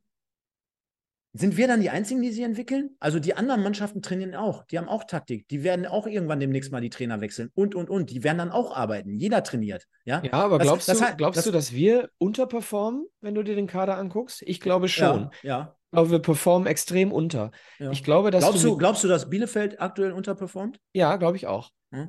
Aber wir, wir konkurrieren am Ende auch nicht mit Bielefeld um den Abstieg. So naiv wird wohl keiner sein, zu glauben, dass Bielefeld unser Konkurrent sein wird für den Abstieg. Ja, Ich glaube, bei- wir konkurrieren nachher mit Mannschaften wie Münster. Ja, das glaube ich. So, und ich glaube, dass wir über die gesamte Saison, äh, wenn wir es hinbekommen, die, die Stärken unserer Spieler rauszukitzeln. Du hast gesehen, was äh, Marvin Knoll gegen Dortmund für ein Katastrophenspiel äh, vor zwei Jahren abgerissen hat. Kannst du dich erinnern? Und ich habe, wir haben ihn hier jetzt mit fast 50 Prozent Stimmen zum Spieler des Spiels, weil er ein richtig geiles Spiel gemacht hat.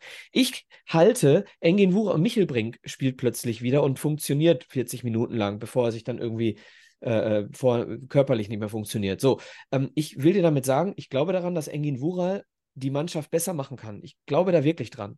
Und ich bin bereit, ich bin jetzt noch einmal bereit, die Vergangenheit für diese Saison zu vergessen und wir können gerne nach der Saison sagen, pass mal auf, und jetzt muss ich das und das und das und das und das alles ändern. Aber jetzt im Moment geht es nur darum, dass wir gemeinsam irgendwie äh, wieder mutig weitermachen. Und ich glaube, dass ich glaube, dass wir hier nächste Woche Sonntag anders sprechen als die letzten Wochen. Ich glaube daran. Ich wünsche mir das. Ich wünsche mir das wirklich zu 100 Prozent. Und ihr kennt uns ja mittlerweile da draußen. Erstmal vielen, vielen Dank. 250 Leute die ganze Zeit am Start hier. Ihr seid ja bekloppt, gerade um diese Uhrzeit. Vielen Dank dafür. Hinterlasst nochmal gerne ein paar Likes und ein paar Abos. Ähm, ich glaube, es ist trotzdem wichtig, dass wir an dieser Stelle jetzt wahrscheinlich in zwei verschiedene Richtungen abbiegen werden. Und das ist ja das Gute auch an uns. Du hast, äh, du, du bringst den Take, Engin Wural, Entwicklung, die nächsten Wochen konsequent daran arbeiten und, und, und. Ich glaube, dass wir als Fans, wir, wir können es ja, im, wir sitzen ja hier quasi alle im selben Boot und wir trotzdem immer irgendwie für jedes Spiel die Daumen drücken, aufs nächste Heimspiel schon jetzt hinfiebern gegen Unterhaching, dann wieder alle hinrennen und dann drei Punkte erhoffen. Mir fehlt beim MSV quasi der Reset-Knopf, um zu sagen, 100% safe, das Spiel gewinnen wir. Wir, wir argumentieren jetzt gerade in die Richtung, ja, ähm, lass den mal arbeiten. Natürlich arbeiten die, keine Frage. Ne? Und die werden sich auch gut vorbereiten, alles gut. Ich brauche aber für mich persönlich zwei Punkte, sage ich jetzt mal, oder die kram ich jetzt einfach mal raus, die ich auch jetzt äh, in den letzten Stunden nochmal gelesen habe, wo ich sage, ich persönlich, und jetzt kommt's, jetzt müsst ihr alle zwischen den Zeilen gut zuhören, ich würde an der Trainerposition nochmal was verändern. Ich persönlich, ich habe auch zwei Favoriten. Für den einen würde ich hier gesteinigt werden, das weiß ich jetzt schon. Für den anderen würde ich wahrscheinlich zu 50 Prozent Applaus bekommen. Und ich halte Engin Wural für einen guten Trainer. Aus der Entfernung betrachtet. Ich glaube auch, dass du mit ihm, so wie er sich gibt, so wie er sich verkauft, so wie er authentisch wiedergibt, dass er sagt, ich bin Duisburger durch und durch, glaube ich auch, dass du mit ihm sogar den Move machen kannst, ihn wieder zurück auf die Trainerposition der U19 zu hieven. Ja, ich glaube, dass es bei ihm funktionieren würde. Und ich würde den Joker ziehen und einen neuen Trainer verpflichten. Punkt eins. Und Punkt zwei ist. Warum, Stefan? Weil ich nichts sehe. Wir haben, ja, du, wir haben, du hast wir, jetzt gegen Münster nichts gesehen? Doch, wir haben ein ordentliches, gutes Spiel mit Nein, 0 wir haben ein gutes Spiel gemacht. Okay, aber wir haben, wir haben getroffen. 0, genau, wir haben 0 zu 0 gespielt. Wir haben 0 zu 0 gespielt. Wir haben seit drei Spielen unter ihm kein Tor erzielt. Und da Mhm. fehlt mir doch die komplette Argumentationsgrundlage. Erst recht, wenn ich mir als Präsident, als Sportdirektor, whatever, mir vor diesen drei Spielen sowieso die Tür auf, offen gehalten habe und ja gar nicht gesagt habe, Engin Wural ist jetzt hier der Mann für die gesamte Saison bis zum Ende, den äh, statten wir jetzt aus mit, mit, äh, mit Dingens. Sehe ich nicht. Und ich, du kannst dich erinnern, bei Streifendienst war es, glaube ich, ich habe gesagt, für mich brauchst du jetzt einen Trainer, der die Mannschaft anzünden kann. Und ich weiß, du gehst eher immer in die Richtung Taktik und äh, Plan und Konzept und hier und da. Ich Beides, sage, di- Stefan, ich sage dir, selbst wenn du Marco Antwerpen holst, als Beispiel, nur mal als Beispiel, der wird auch einen Plan haben. Jeder Trainer in der dritten Liga, auch ob Hagen Schmidt, der von euch auch teilweise hier gerade favorisiert wurde, oder ein Thorsten Ziegner oder, oder, oder. Jeder Trainer wird einen Plan haben. Jeder Trainer bereitet eine Mannschaft auf den Gegner vor. Der Auch eine, Gino? Der eine so, auch der wird einen Plan gehabt haben. Den, den hat wahrscheinlich keiner verstanden. Das ist das Problem. Ja, aber ich glaube, du brauchst jetzt einen, der die Mannschaft auf der einen Seite anzünden kann, der die wachküssen kann, der die Stärken erkennt. Das kann Wural mit Sicherheit auch, aber der kann die Mannschaft aus meiner Perspektive jetzt gerade nicht so anzünden, wie es ein anderer Trainer, glaube ich, könnte. Und auf der Warum anderen Seite. nicht? Ich, ich verstehe, ich verstehe nicht, warum er das nicht können soll. Musst du, musst du ein Typ sein wie Antwerpen, damit ein Fan äh, glaubt, äh, dass er eine Mannschaft anzünden kann? Bist du, bist du in der Kabine, bist du auf dem Platz, siehst du, wie die Mannschaft äh, reagiert auf ihn? Halte ich genau dagegen, halte ich genau dagegen und drehe den Spieß komplett um auf zum Beispiel Personalie Antwerpen und sage, bist du in der Kabine dabei bei den Mannschaften, wo er quasi von uns als gegnerischen Fans dargestellt wird, als ob es der größte Assi ist, sage ich jetzt mal einfach auf Deutsch. Aus meiner Sicht könnte es genau andersrum sein. Er stellt sich immer vor die Mannschaft, er, er, er nimmt den kompletten Druck als Trainer auf sich, legt sich noch mit Fans, mit Schiedsrichtern an und, und, und, aber ist wahrscheinlich in der Kabine vielleicht sogar ein Stück weit ein, ein, ein gern gesehener Trainer bei den Spielern, weil die genau wissen, mit denen gehe ich jetzt durch dick und dünn. Nur weil wir als gegnerische Fans immer das Gefühl hatten, dass da so, ein, so, ein, so jemand an der Seitenlinie rumkaspert, heißt es ja noch lange nicht, dass er auf der anderen Seite sich genauso gut so verhält zu den Spielern eins zu eins, so wie wir ihn als Fans wahrnehmen. Das heißt es ja auch nicht. Ja, ich, Und, ich und ich habe. akzeptiere und ich, deine Meinung, bin aber völlig anderer. Und ich habe in, im Streifendienst gesagt, und auch dort habe ich es habe ja, glaube ich, auch ausgeführt, ich würde jemanden nehmen, der die Situation kennt, der die Liga kennt, der äh, auf gewisse Situationen so reagieren kann, aus der Her Erfahrung heraus, um die entsprechenden Stellschrauben zu drehen, um äh, vielleicht den Spielern auch anders gegenüberzutreten und, und, und. Ich würde dort jemanden nehmen, der das kann und auch schon gezeigt hat und bewiesen hat. Und ich sage nicht, Antwerpen ist mein erster Move, sondern das, das wäre ja, wie gesagt, Uwe Neuhaus. Ich weiß nicht, ob du den kriegen könntest.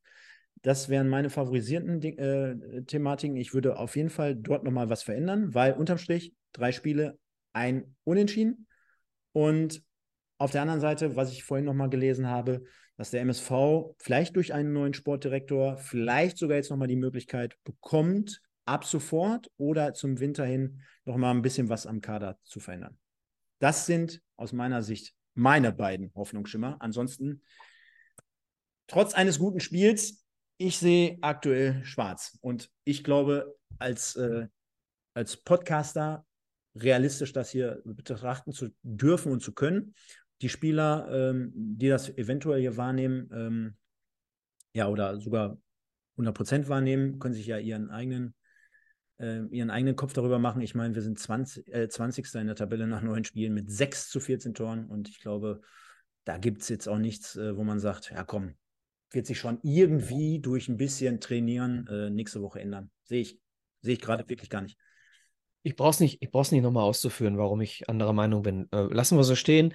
Ähm, ich denke, dass genau diese, diese zwei Meinungen ja. auch gerade durch, durch alle MSV-Fans äh, hindurch, äh, ich glaube, es gibt keine dritte mehr. So, ich glaube, es gibt eine, eine Meinung unter den Fans, die sagt, du brauchst einen, der dieser Mannschaft mal wieder irgendwie Disziplin oder was auch immer und ich bin jemand, äh, der, der sagt, und andere sagen das vielleicht auch, was ich dann denke, äh, diese Mannschaft braucht, braucht jemanden, der ihnen sagt, du kannst das. So, und, und, du, und es wird funktionieren, wenn du das machst, so wie, so wie wenn du mutig bist, wird es funktionieren. Ich glaube, so einen Menschen brauchst du, so einen Jürgen, Jürgen Klopp-Ansatz. Nicht, ich will damit nicht sagen, dass äh, Engin Wuchal wie Jürgen Klopp ist, um Gottes Willen. Ja. Aber ich glaube, Jürgen Klopp hat noch jeden Spieler besser gemacht. Und, und zwar nicht, weil er Felix Magath ist, sondern weil er Jürgen Klopp ist. Und ich glaube deswegen, dass Typen wie Marco Antwerpen oder Felix Magath oder wie sie alle heißen, dass sie ähm, von mir aus, in, aus, aus deiner Sicht funktionieren würden. Aus meiner Sicht wären es Strohfeuer. Wenn du sagst, du möchtest jetzt die Situation retten, dann akzeptiere ich das. Wenn du sagst, du möchtest mit äh, Marco Antwerpen in die Zukunft gehen, akzeptiere ich das nicht. Ähm, willst du auch nicht, ne? Ja. ja. So, dann okay, aber dann machen wir 2024 wieder einen Neuanfang. Lass uns jetzt damit anfangen und ähm, äh, lass uns jetzt schon entwickeln. Lass, lass jetzt schon äh, Engin Wural nee, Ergebnisse holen nee. und entwickeln. Wenn, du kannst nicht immer nur löschen. Du kannst nicht immer nur löschen. Wir sind Mannschaften, die, die ständig irgendwie irgendwelche Typen suchen, die irgendeine Mannschaft repariert, die sind alle abgestiegen. Die sind alle abgestiegen über, auf Sicht. Äh, ob das Schalke ist, ob das ja, der HSV nee. ist. Mannschaften mit Kontinuität und mhm. mit einer Idee, hinter der mhm. du stehst, sind am Ende aufgestiegen. Und wenn wir, ich, ich frage dich mal eine, eine, eine konkrete Frage, Stefan. Mhm. Wenn du jetzt Brief und Siegel bekämst mit Unterschrift von allen anderen Vereinen, Engin Wural führt uns jetzt zum Klassenerhalt. Würdest du ihn behalten? Wenn es zu 100% safe wäre. Ja, ja. Ja. So, das heißt, das Einzige, was du nicht glaubst, ist, dass wir die Klasse mit ihm halten. Ansonsten findest du, dass er ein super Trainer ist, richtig? Das widerspricht sich nämlich dann. Ja, ich glaube, dass er ein super boah, Trainer ist und deswegen ist uns, und, uns sehr, deswegen sehr zum Klassenerhalt führen kann. Sehr pauschal, ne? Also, ähm, ich wollte gerade. Aber nochmal, ich verstehe auch die Gedanken aller Fans, die sagen, wir brauchen jetzt ja. einen, der löscht. Verstehe ich ja. Sehe ich nur nicht so. So, weil ich glaube, zwei Dinge nochmal dazu. Zum einen, nochmal, Marco Antwerpen als Beispiel ist nicht mein Freund und ist auch nicht mein Buddy und ich folge ihm auch nicht bei Instagram, ja. Aber ich glaube, was haben wir mit dem bislang zu tun gehabt? Der hat damals hier mit Kaiserslautern, glaube ich, den Affentanz an der Linie aufgeführt hat sich mit dir allen angelegt und generell umzingelt ihn so ein bisschen das, äh, das Klischee, scheint jetzt nicht so nach außen hin so der, der geilste Ansprechpartner zu sein. Hör dir aber mal andere Podcasts an oder ähm, befasst, äh, generell sind wir auf der anderen Seite, glaube ich, ein Stück weit, aber auch immer ein Stück zu weit weg. Ich meine, wissen wir denn, wie er eine Mannschaft führt? Wir sehen immer nur, wie er auf andere Fans reagiert oder auf andere Vereine. Ja, aber Stefan, Stefan, Ja? wir müssen das jetzt heißt hier nicht über Antwerpen Nein, diskutieren. wir aber müssen das- darüber diskutieren, nein. ob, wir, ob Engin Wural die Mannschaft führt. Nein, aber das heißt ja nicht, das heißt ja nicht, ähm, dass, ähm, dass, dass er Trainingsmethoden hat wie Magath oder so. Also weißt du, das, das ist das eine. Und das andere ist, ich glaube, vielen oder einigen, sagen wir mal, ist die Situation immer noch nicht bewusst. Denn wir haben aktuell nur den neunten Spieltag. Wir haben draußen schönes Wetter, fühlt sich immer noch so ein Stück weit wie gerade nach der Vorbereitung an. Jetzt ist gerade die Uhr umgesprungen auf 1.10., alles klar. Hört sich alles noch nicht dramatisch an, weil es gibt ja 38 Spieltage und äh, die Saison geht ja bis zum Mai. Ich sage dir ganz ehrlich, wir haben eine Sekunde, äh, wir, wir, wir, wir haben fünf Stunden nach zwölf geschlagen, ja. Und es geht hier nicht gerade mit diesem Kader darum, natürlich immer tagtäglich irgendwie mal ein Stück weit was zu entwickeln, aber doch nicht irgendwie jetzt irgendwie was zu implementieren, weil auf der anderen Seite sagen wir immer, 17 Spieler, Verträge, die sind eh dann ausgelaufen äh, in, in, in der, nach Ende der Saison. Tafelsilber wie Mogultai, Castaneda und Janda, die sind eh weg nach der Saison. Ich meine, wen wollen wir denn jetzt entwickeln? Köpke, Esswein, sehe ich nicht. König, Ekene, Michel Brink, wird nichts mehr beim MSV. Sag ich dir, wird es, wird nichts mehr. Da kannst du noch 500 Mal reinwerfen. Gute Leistung gegen Münster, wird nichts mehr. Sage ich dir, unterschreibe ich dir jetzt auch. So.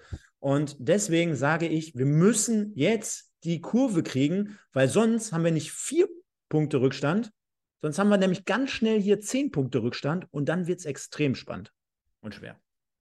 Das ist Okay. mein Okay, lass uns, lass uns das so stehen lassen. We agree to dis äh, disagree, wissen wir ja an dieser Stelle. Und lass uns die äh, anderen Stichpunkte, die du am Anfang der Sendung genannt Ja. hast, jetzt mal ein bisschen in den Vordergrund rücken. Und zwar sind das äh, Schmold, Bayer, Rüttgers, was haben wir noch alles? Boah.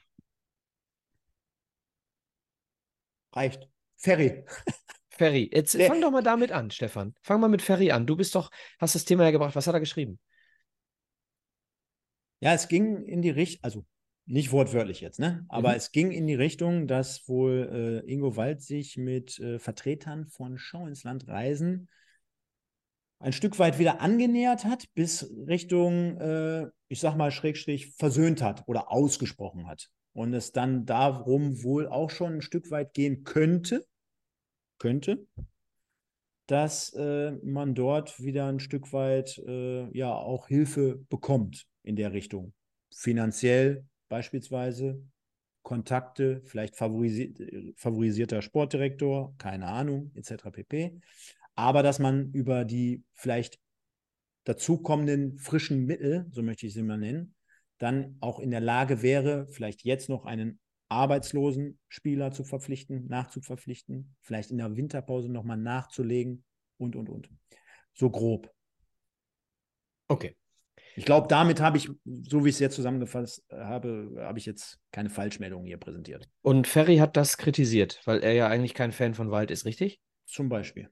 Mhm, okay. Also, dann, ähm, wie ist dein Take dazu? Was, was hältst du von äh, Schau ins Land? Ich habe übrigens auch gestern Abend äh, um halb sechs, als ich die Arena verlassen habe, ähm, Andreas Rüttgers mit zwei Menschen reden sehen.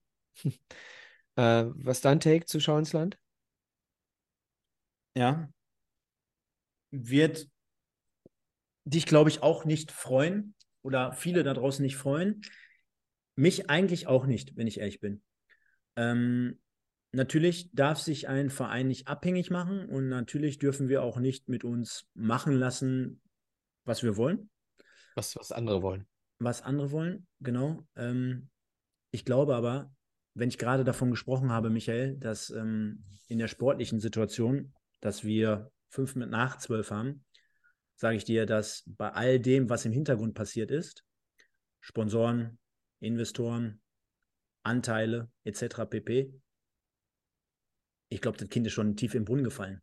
Ob jetzt äh, Schau ins Land Reisen wieder zurückkommt oder nicht, ganz ehrlich, ich glaube, da wird einfach, ob wir das jetzt gut finden oder nicht, wir müssen das. Also wahrscheinlich müssen wir es machen. Wir müssen es machen. Wir brauchen die Kohle, wir sind darauf angewiesen, wir sind abhängig. wir können nicht mehr zurück, wir brauchen die Kohle, wir müssen Spieler nachverpflichten, äh, der Kader reicht nicht aus, wir, wir und das kannst du irgendwie, glaube ich, nicht mehr ablehnen. Wir sind einfach zu tief in der Scheiße. Äh, ich will das jetzt nicht ver vergleichen, wie wenn ich mal jetzt hier keine Kohle auf dem Konto habe und ich gehe jeden Monat zu einem Kredithai, sage ich mal. Da kommst du irgendwann aus der Spirale nicht mehr raus. Ja, äh, wir müssten auch tiefer reingehen. Ich müsste mich da nochmal komplett einlesen in die, in die, in, in, die Übernahme an Capelli mit, den, mit, dem, mit der Kohle, die wir dafür angeblich erhalten haben und wie viel wir die Anteile verkaufen. Auch das kannst du ja alles nochmal hinterfragen oder in Frage stellen. Ja, wie ist da letztendlich dahinter die, die, äh, die Verantwortung? Wie wurde was verteilt? Wer hat welche Kompetenz? Wer hat überhaupt welches Mitspracherecht? Wir merken ja gerade, Trainer wird entlassen, Sportdirektor wird entlassen, ohne miteinander zu sprechen. Dann äh, beschwert der sich wieder hier und da und jenes. Ich glaube, egal was wir davon halten, wir haben mittlerweile schon keine andere Wahl mehr. Wir sind tief in der Scheiße. Ja, aber es scheint Andreas Rüttgers ja wirklich nur um den MSV zu gehen, ne? Und nicht um sich selbst. Sonst wäre er ja, äh, ach nee, warte mal. Er ist ja, weil er nicht entscheiden durfte, welcher Sportdirektor installiert wird, ist er ja gegangen, und hat die Unterstützung ja rausgezogen, weil er nicht entscheiden kann, weil er ja den MSV so liebt. Ganz ehrlich, es geht, Andreas Rüttgers geht es um Andreas Rüttgers. So, Punkt. Punkt. Und du wirst einen Andreas Rüttgers nicht verändert kriegen. Punkt. Du veränderst diesen Mann nicht. So, wenn du, wenn du aber, den aber Vertrag, was ist pass auf, ja, mein Vorschlag, ganz einfach. Leg ihm einen Vertrag hin. Wenn er sagt, ich, ich stunde euch nicht nur, sondern ihr braucht mir das Geld überhaupt nicht zurückzuzahlen, ich bin wieder da, dann leg ihm einen Zettel hin, wo er unterschreibt, alles klar, hiermit bestätige ich, die Schulden werden nicht zurückgezahlt, gleichzeitig verzichte ich auf Einmischung in sämtlichen administrativen und sportlichen Bereichen, weil ich äh, den MSV liebe und weil ich Sponsor dieses Vereins bin. Punkt. Wird nicht passieren, genau. weil es ihm nur, ja, so. Ganz aber, ehrlich, aber, ich, ich bin nicht tief genug drin, um beurteilen zu können, wie sehr wir die Kohle brauchen. Aber wir reden hier, glaube ich, von 6 Millionen Euro insgesamt über EV und über KGAA. So, und wenn der Verein die Kohle nicht hat, dann wird er sich wieder prostituieren. Es sei denn, du, du kriegst die Möglichkeit, ganz klare Verhältnisse mit, mit Schau ins Land zu schaffen. Ähm, oder aber du findest eine Möglichkeit, diese Dinge fremd zu finanzieren. Aber das ist nun wirklich nicht mein Thema. Ich, ne, also Nochmal, ich glaube, dass einer der Totengräber des MSV Duisburg, sorry, liebe Fans von Andreas Rüttgers, ich glaube, einer der Toten. Hat er eigentlich einen Instagram-Kanal? Weiß viel, ich nicht. Wie viele Follower ich, hat er? Ich gucke mal. Ich glaube, ich glaube, einer der Totengräber vom MSV Duisburg ist Andreas Rüttgers. Das ist eine hochgradig toxische Beziehung. Und wenn du eine toxische Beziehung nur eingehst, weil du den ganzen Tag heulend im Bett liegst, wenn du dich trennst, aber immer wieder jeden Tag total unglücklich bist, weil du mit ihm zusammen bist, ja, dann musst du irgendwann diese Nächte im Bett heulen verbringen, aber diesen, diesen Partner loswerden. So, nochmal, ich kenne die finanzielle Situation nicht. Ich weiß nicht, was die Konsequenz ist, wenn wir ihn vom Hof jagen. Weiß ich nicht. Eigentlich dachte ich, es wäre was Gutes, wenn er nicht mehr da ist. Ich habe aber irgendwie das Gefühl, wir reden hier wir reden hier in drei Wochen nicht mehr darüber, was wäre denn, wenn er wieder da wäre. Wir reden hier in drei Wochen darüber, so, jetzt ist er wieder da, hat er schon gewollt, hat er schon verlangt, hat er schon, ne? So, ich, wenn Chris Schmold Sportdirektor wird, ich glaube, die sind äh, ganz gut miteinander, ne? Schmold und äh, Rüttgers, weiß ich nicht, habe ich irgendwo mal gehört vor ein paar Jahren. So, ähm, also wirklich vor ein paar Jahren. Also ist lange her, ne? Kann ja, kann sich auch gedreht haben. Also nochmal, Vorsicht. Wir reden hier von einer Entwicklung seit 2013, die hochgradig schlecht ist. Und Andreas Rüttgers spielt eine Rolle. Müsste man sich zunächst mal die Frage stellen, Schmold bislang ja für Chefscout, ne? Chefscout und ist seit einem Jahr, hat jetzt, glaube ich, noch ein halbes Jahr vor sich, äh, macht er einen Lehrgang ähm, vom DFB und DFL äh, zum Thema Management im Profifußball. Das heißt, äh, er ist, glaube ich, in einem halben Jahr fertig mit diesem Sportmanager-Lehrgang. Hm. Das heißt, es würde ja im Prinzip Aber haben wir nicht, äh, haben wir nicht diese Lauf, Laufzeit von Ralf Heskamp äh, bis zum 30.06.24 passt ja auch sehr, sehr schön ähm, zu diesem, äh, zu dieser Manager-Ausbildung. Aber haben wir nicht vor einer halben Stunde noch teilweise äh, Heskamp und äh, Scouting und Kader so ein bisschen kritisiert? wo ich mich Äh, dann, wo ich mich dann frage, ja, okay, stopp, stopp, äh, stopp, stopp, stopp. Ich habe, letzt, ich habe äh, im letzten Take gesagt, ähm, dass ähm, die Verpflichtungen in den letzten anderthalb Jahren von Heskamp und Ziege getätigt wurden. Und ich glaube nicht, dass da Scouting-Spieler bei waren. Das habe ich gesagt. Ja gut, aber Abteilung Scouting trägt ja eigentlich auch einen Teil oder sollte im Optimalfall einen Teil zu einem funktionierenden Kader der Profiabteilung zu beitragen. Also, Na, das ist der Sinn einer Scouting-Abteilung. wollte ich sagen. glaube, ich glaube aber, dass alle So. Entscheidungen aber wenn ich mir anschaue, was da die letzten drei, vier Jahre an Personal bei uns rumgelaufen Nochmal, ist, das Personal, was Heskamp geholt hat, war nicht, äh, war, glaube ich, nicht Schmolz Zettel. Glaube ich nicht. Bei, ist, glaube ich, bei äh, Grillitsch, das hat man ja in der Doku auch gesehen, ist bei Grillitsch, glaube ich, anders gewesen. Mhm. Aber äh, unter, ähm, unter Dingenskirchen, unter Heskamp, äh, glaube ich nicht. Naja, pass auf, Also, wird Schmold jetzt Sportdirektor? Fragezeichen. kann ich nicht beantworten. Kann ich nicht beantworten. Ich Ich sage ja. Ich sage, er wird's. Okay.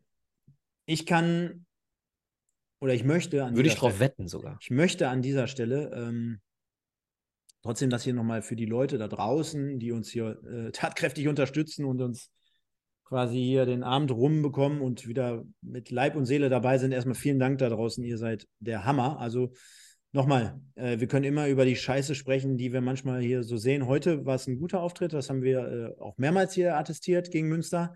Ähm, aber was ihr hier abreißt, äh, ist der absolute Hammer. Freuen wir uns enorm drüber, kann ich euch sagen. Ähm, lasst uns äh, frohen Mutes nach vorne schauen und ähm, damit ihr es trotzdem nochmal vernünftig einsortieren könnt, es geht nicht darum, dass ich hier oder dass wir von irgendwelchen Trainern Fans sind oder ja doch, man kann Fan eines Trainers sein in Form der Arbeit, die zu bewerten. Ja, aber wenn, äh, wenn es darum geht, dass ich das Gefühl habe, dass ich glaube, dass dort noch ein Effekt erzielt werden könnte, dann ist es das halt in, in meiner Meinung. Und auf der anderen Seite, wenn es darum geht, ähm, ähm, dass wir jetzt zum Beispiel das Thema Schau ins Landreisen nochmal mit reingenommen haben, sind wir natürlich auch keine Freunde davon, wo wir sagen, ey geil, jetzt sind wir von denen abhängig, jetzt kriegen wir da nochmal eine Million. Ganz im Gegenteil. Ich würde mir was anderes für den Meiderecher Spielverein wünschen, wirklich vom Herzen aus.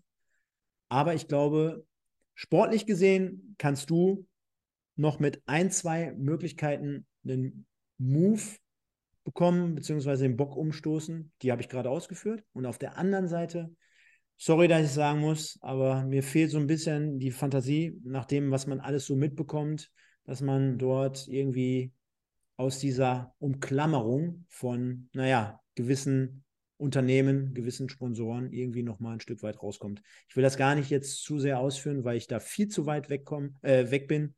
Äh, dazu wird ja mit Sicherheit auch noch einiges geschrieben in den nächsten Tagen. Guckt euch das gerne mal an, lest euch das durch und dann werden wir es hier behandeln. Und äh, wir sprechen natürlich in dem Fall nur im ersten Moment aus der Entfernung, damit ihr Ja. es für euch ein- und sortieren könnt. Und wir sprechen nächste Woche dann darüber, welchen dritten Job Branimir Bajic beim MSV noch übernimmt. Denn den zweiten hat er ja jetzt schon bekommen. Er ist jetzt äh, ähm, dann schon gemeinsam mit Chris Schmold verantwortlich für die äh, Interimsaufnahme der Aufgaben von Ralf Heskamp. Also haben wir jetzt Co-Trainer Bajic als Co-Sportdirektor Bajic und vielleicht haben wir ihn dann nächste Woche, lass mich überlegen, was, was gibt es noch Wichtiges? Äh, Co-Präsident oder äh, Co. Ich weiß nicht. Auf Social jeden Media Fall, Manager, schreibt der Dario. ich glaube, ich, ich glaube, Bayer, äh, Bayers Tag hat demnächst dann äh, 48 Stunden. Ja, wollen wir dann schauen. Und äh, nächste Woche ist es dann soweit. Dann sprechen wir unter anderem in der Review gegen Unterhaching, hoffentlich über den ersten Heimdreier. Ich kann dir sagen, Michael, ich bin 100.000 Milliardenst Prozent im Stadion. Also das lasse ich mir diesmal nicht nehmen. Freue mich darauf. Hm. Weil Stadion ja generell immer eine coole Nummer ist und äh, dementsprechend äh, freuen wir uns drauf. Ja, bedanke mich bei dir nochmal. Ich weiß nicht, haben wir noch irgendwie was? Fanstimmen hatten wir nicht. Ich glaube, wir haben ja immer wieder heute auch mal ein paar mit reingenommen. Das werden wir natürlich dementsprechend noch anpassen. Ich kann, ich kann dir eine Entscheidung nennen, äh, Ja. die ähm, passieren würde, wenn ich nächsten Freitag äh, 50 Millionen im Lotto gewinnen würde. Nur so als Anregung für Partner in der Namensgebung des Stadions, denn die steht ja demnächst vielleicht auch auf dem Zettel. Wenn ich im Lotto gewinnen würde und die äh, Kohle über. Darf ich raten? Bitte. Ja, entweder du wahrscheinlich selber mit, dein, mit deinem Unternehmen. Nein. Nein. O oder Olli? Nein. Auch nicht. Okay, dann, dann sag ruhig, bitte. Wenn ich im Lotto gewinnen würde, Michael Tönnies Wedau-Stadion. Punkt. Ah, okay. Ja, gut. Das wäre das wär eventuell Wäre schön, ne? Leute, macht mal, füllt mal Scheine für mich aus. ja. Dementsprechend passt es soweit. Oh, Pottbolzer Arena hast du noch gar nicht genannt. Klingt gut. Ja, also Klingt Volker gut. schreibt es noch.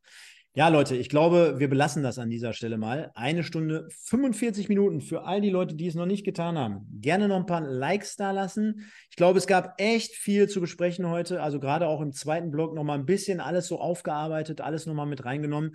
Schreibt gerne im Nachgang, wohlgemerkt im Nachgang, nachdem der Livestream beendet wurde, noch mal bitte eure aktuelle Gemütslage so ein Stück weit in Bezug auf das Spiel. Äh, wie habt ihr das wahrgenommen? Wart ihr im Stadion? Wie habt ihr es gesehen? Ist es eigentlich Käse, das, was ich so erzähle? Und es war eigentlich doch ganz gut. Es gibt eine Aufbruchstimmung oder seid ihr eher dann doch bei mir und sagt, naja, so richtig nach drei Spielen unter Wural traue ich dem Braten nicht. Könnt ihr gerne mal reinschreiben. Wir diskutieren immer wieder gerne, auch so heute. Dementsprechend auch am nächsten Sonntag ab 21.15 Uhr. Schaut gerne mal rein, hinterlasst uns ein, paar Likes, äh, schreibt uns bei Instagram an, folgt dem Michael bei Twitter und, und, und. Ihr kennt das ganze Social Media Gedönse und äh, ich sage, passt gut auf euch auf. Dir, Michael, vielen, vielen Dank an deinem Geburtstagswochenende. Hörte sich insgesamt nach einem runden Geburtstag gestern an, hat mich sehr gefreut. Ich erinnere mich nicht. Ja, das ist immer ein gutes Zeichen. Und deswegen würde ich sagen, liebe Leute, macht es gut, passt auf euch auf. Nur der MSV. Ciao. Ja, vielen Dank, Stefan. Und ähm, ich will ganz zum Abschluss, will ich hier nochmal die Kurve kriegen, um unseren heutigen ähm, äh, Sendungspartner nochmal einmal mit reinzunehmen und die Kurve auf das Spiel von gestern nochmal zu bringen. Äh, Els Kamp raus. Els Kamp raus. Wurde gestern skandiert. Ein Skandal. Gehabt euch wohl. Ciao, ciao.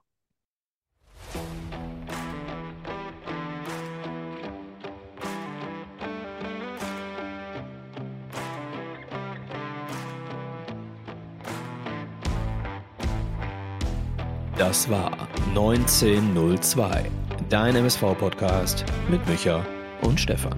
Präsentiert von Edeka Elskamp in Bocholt.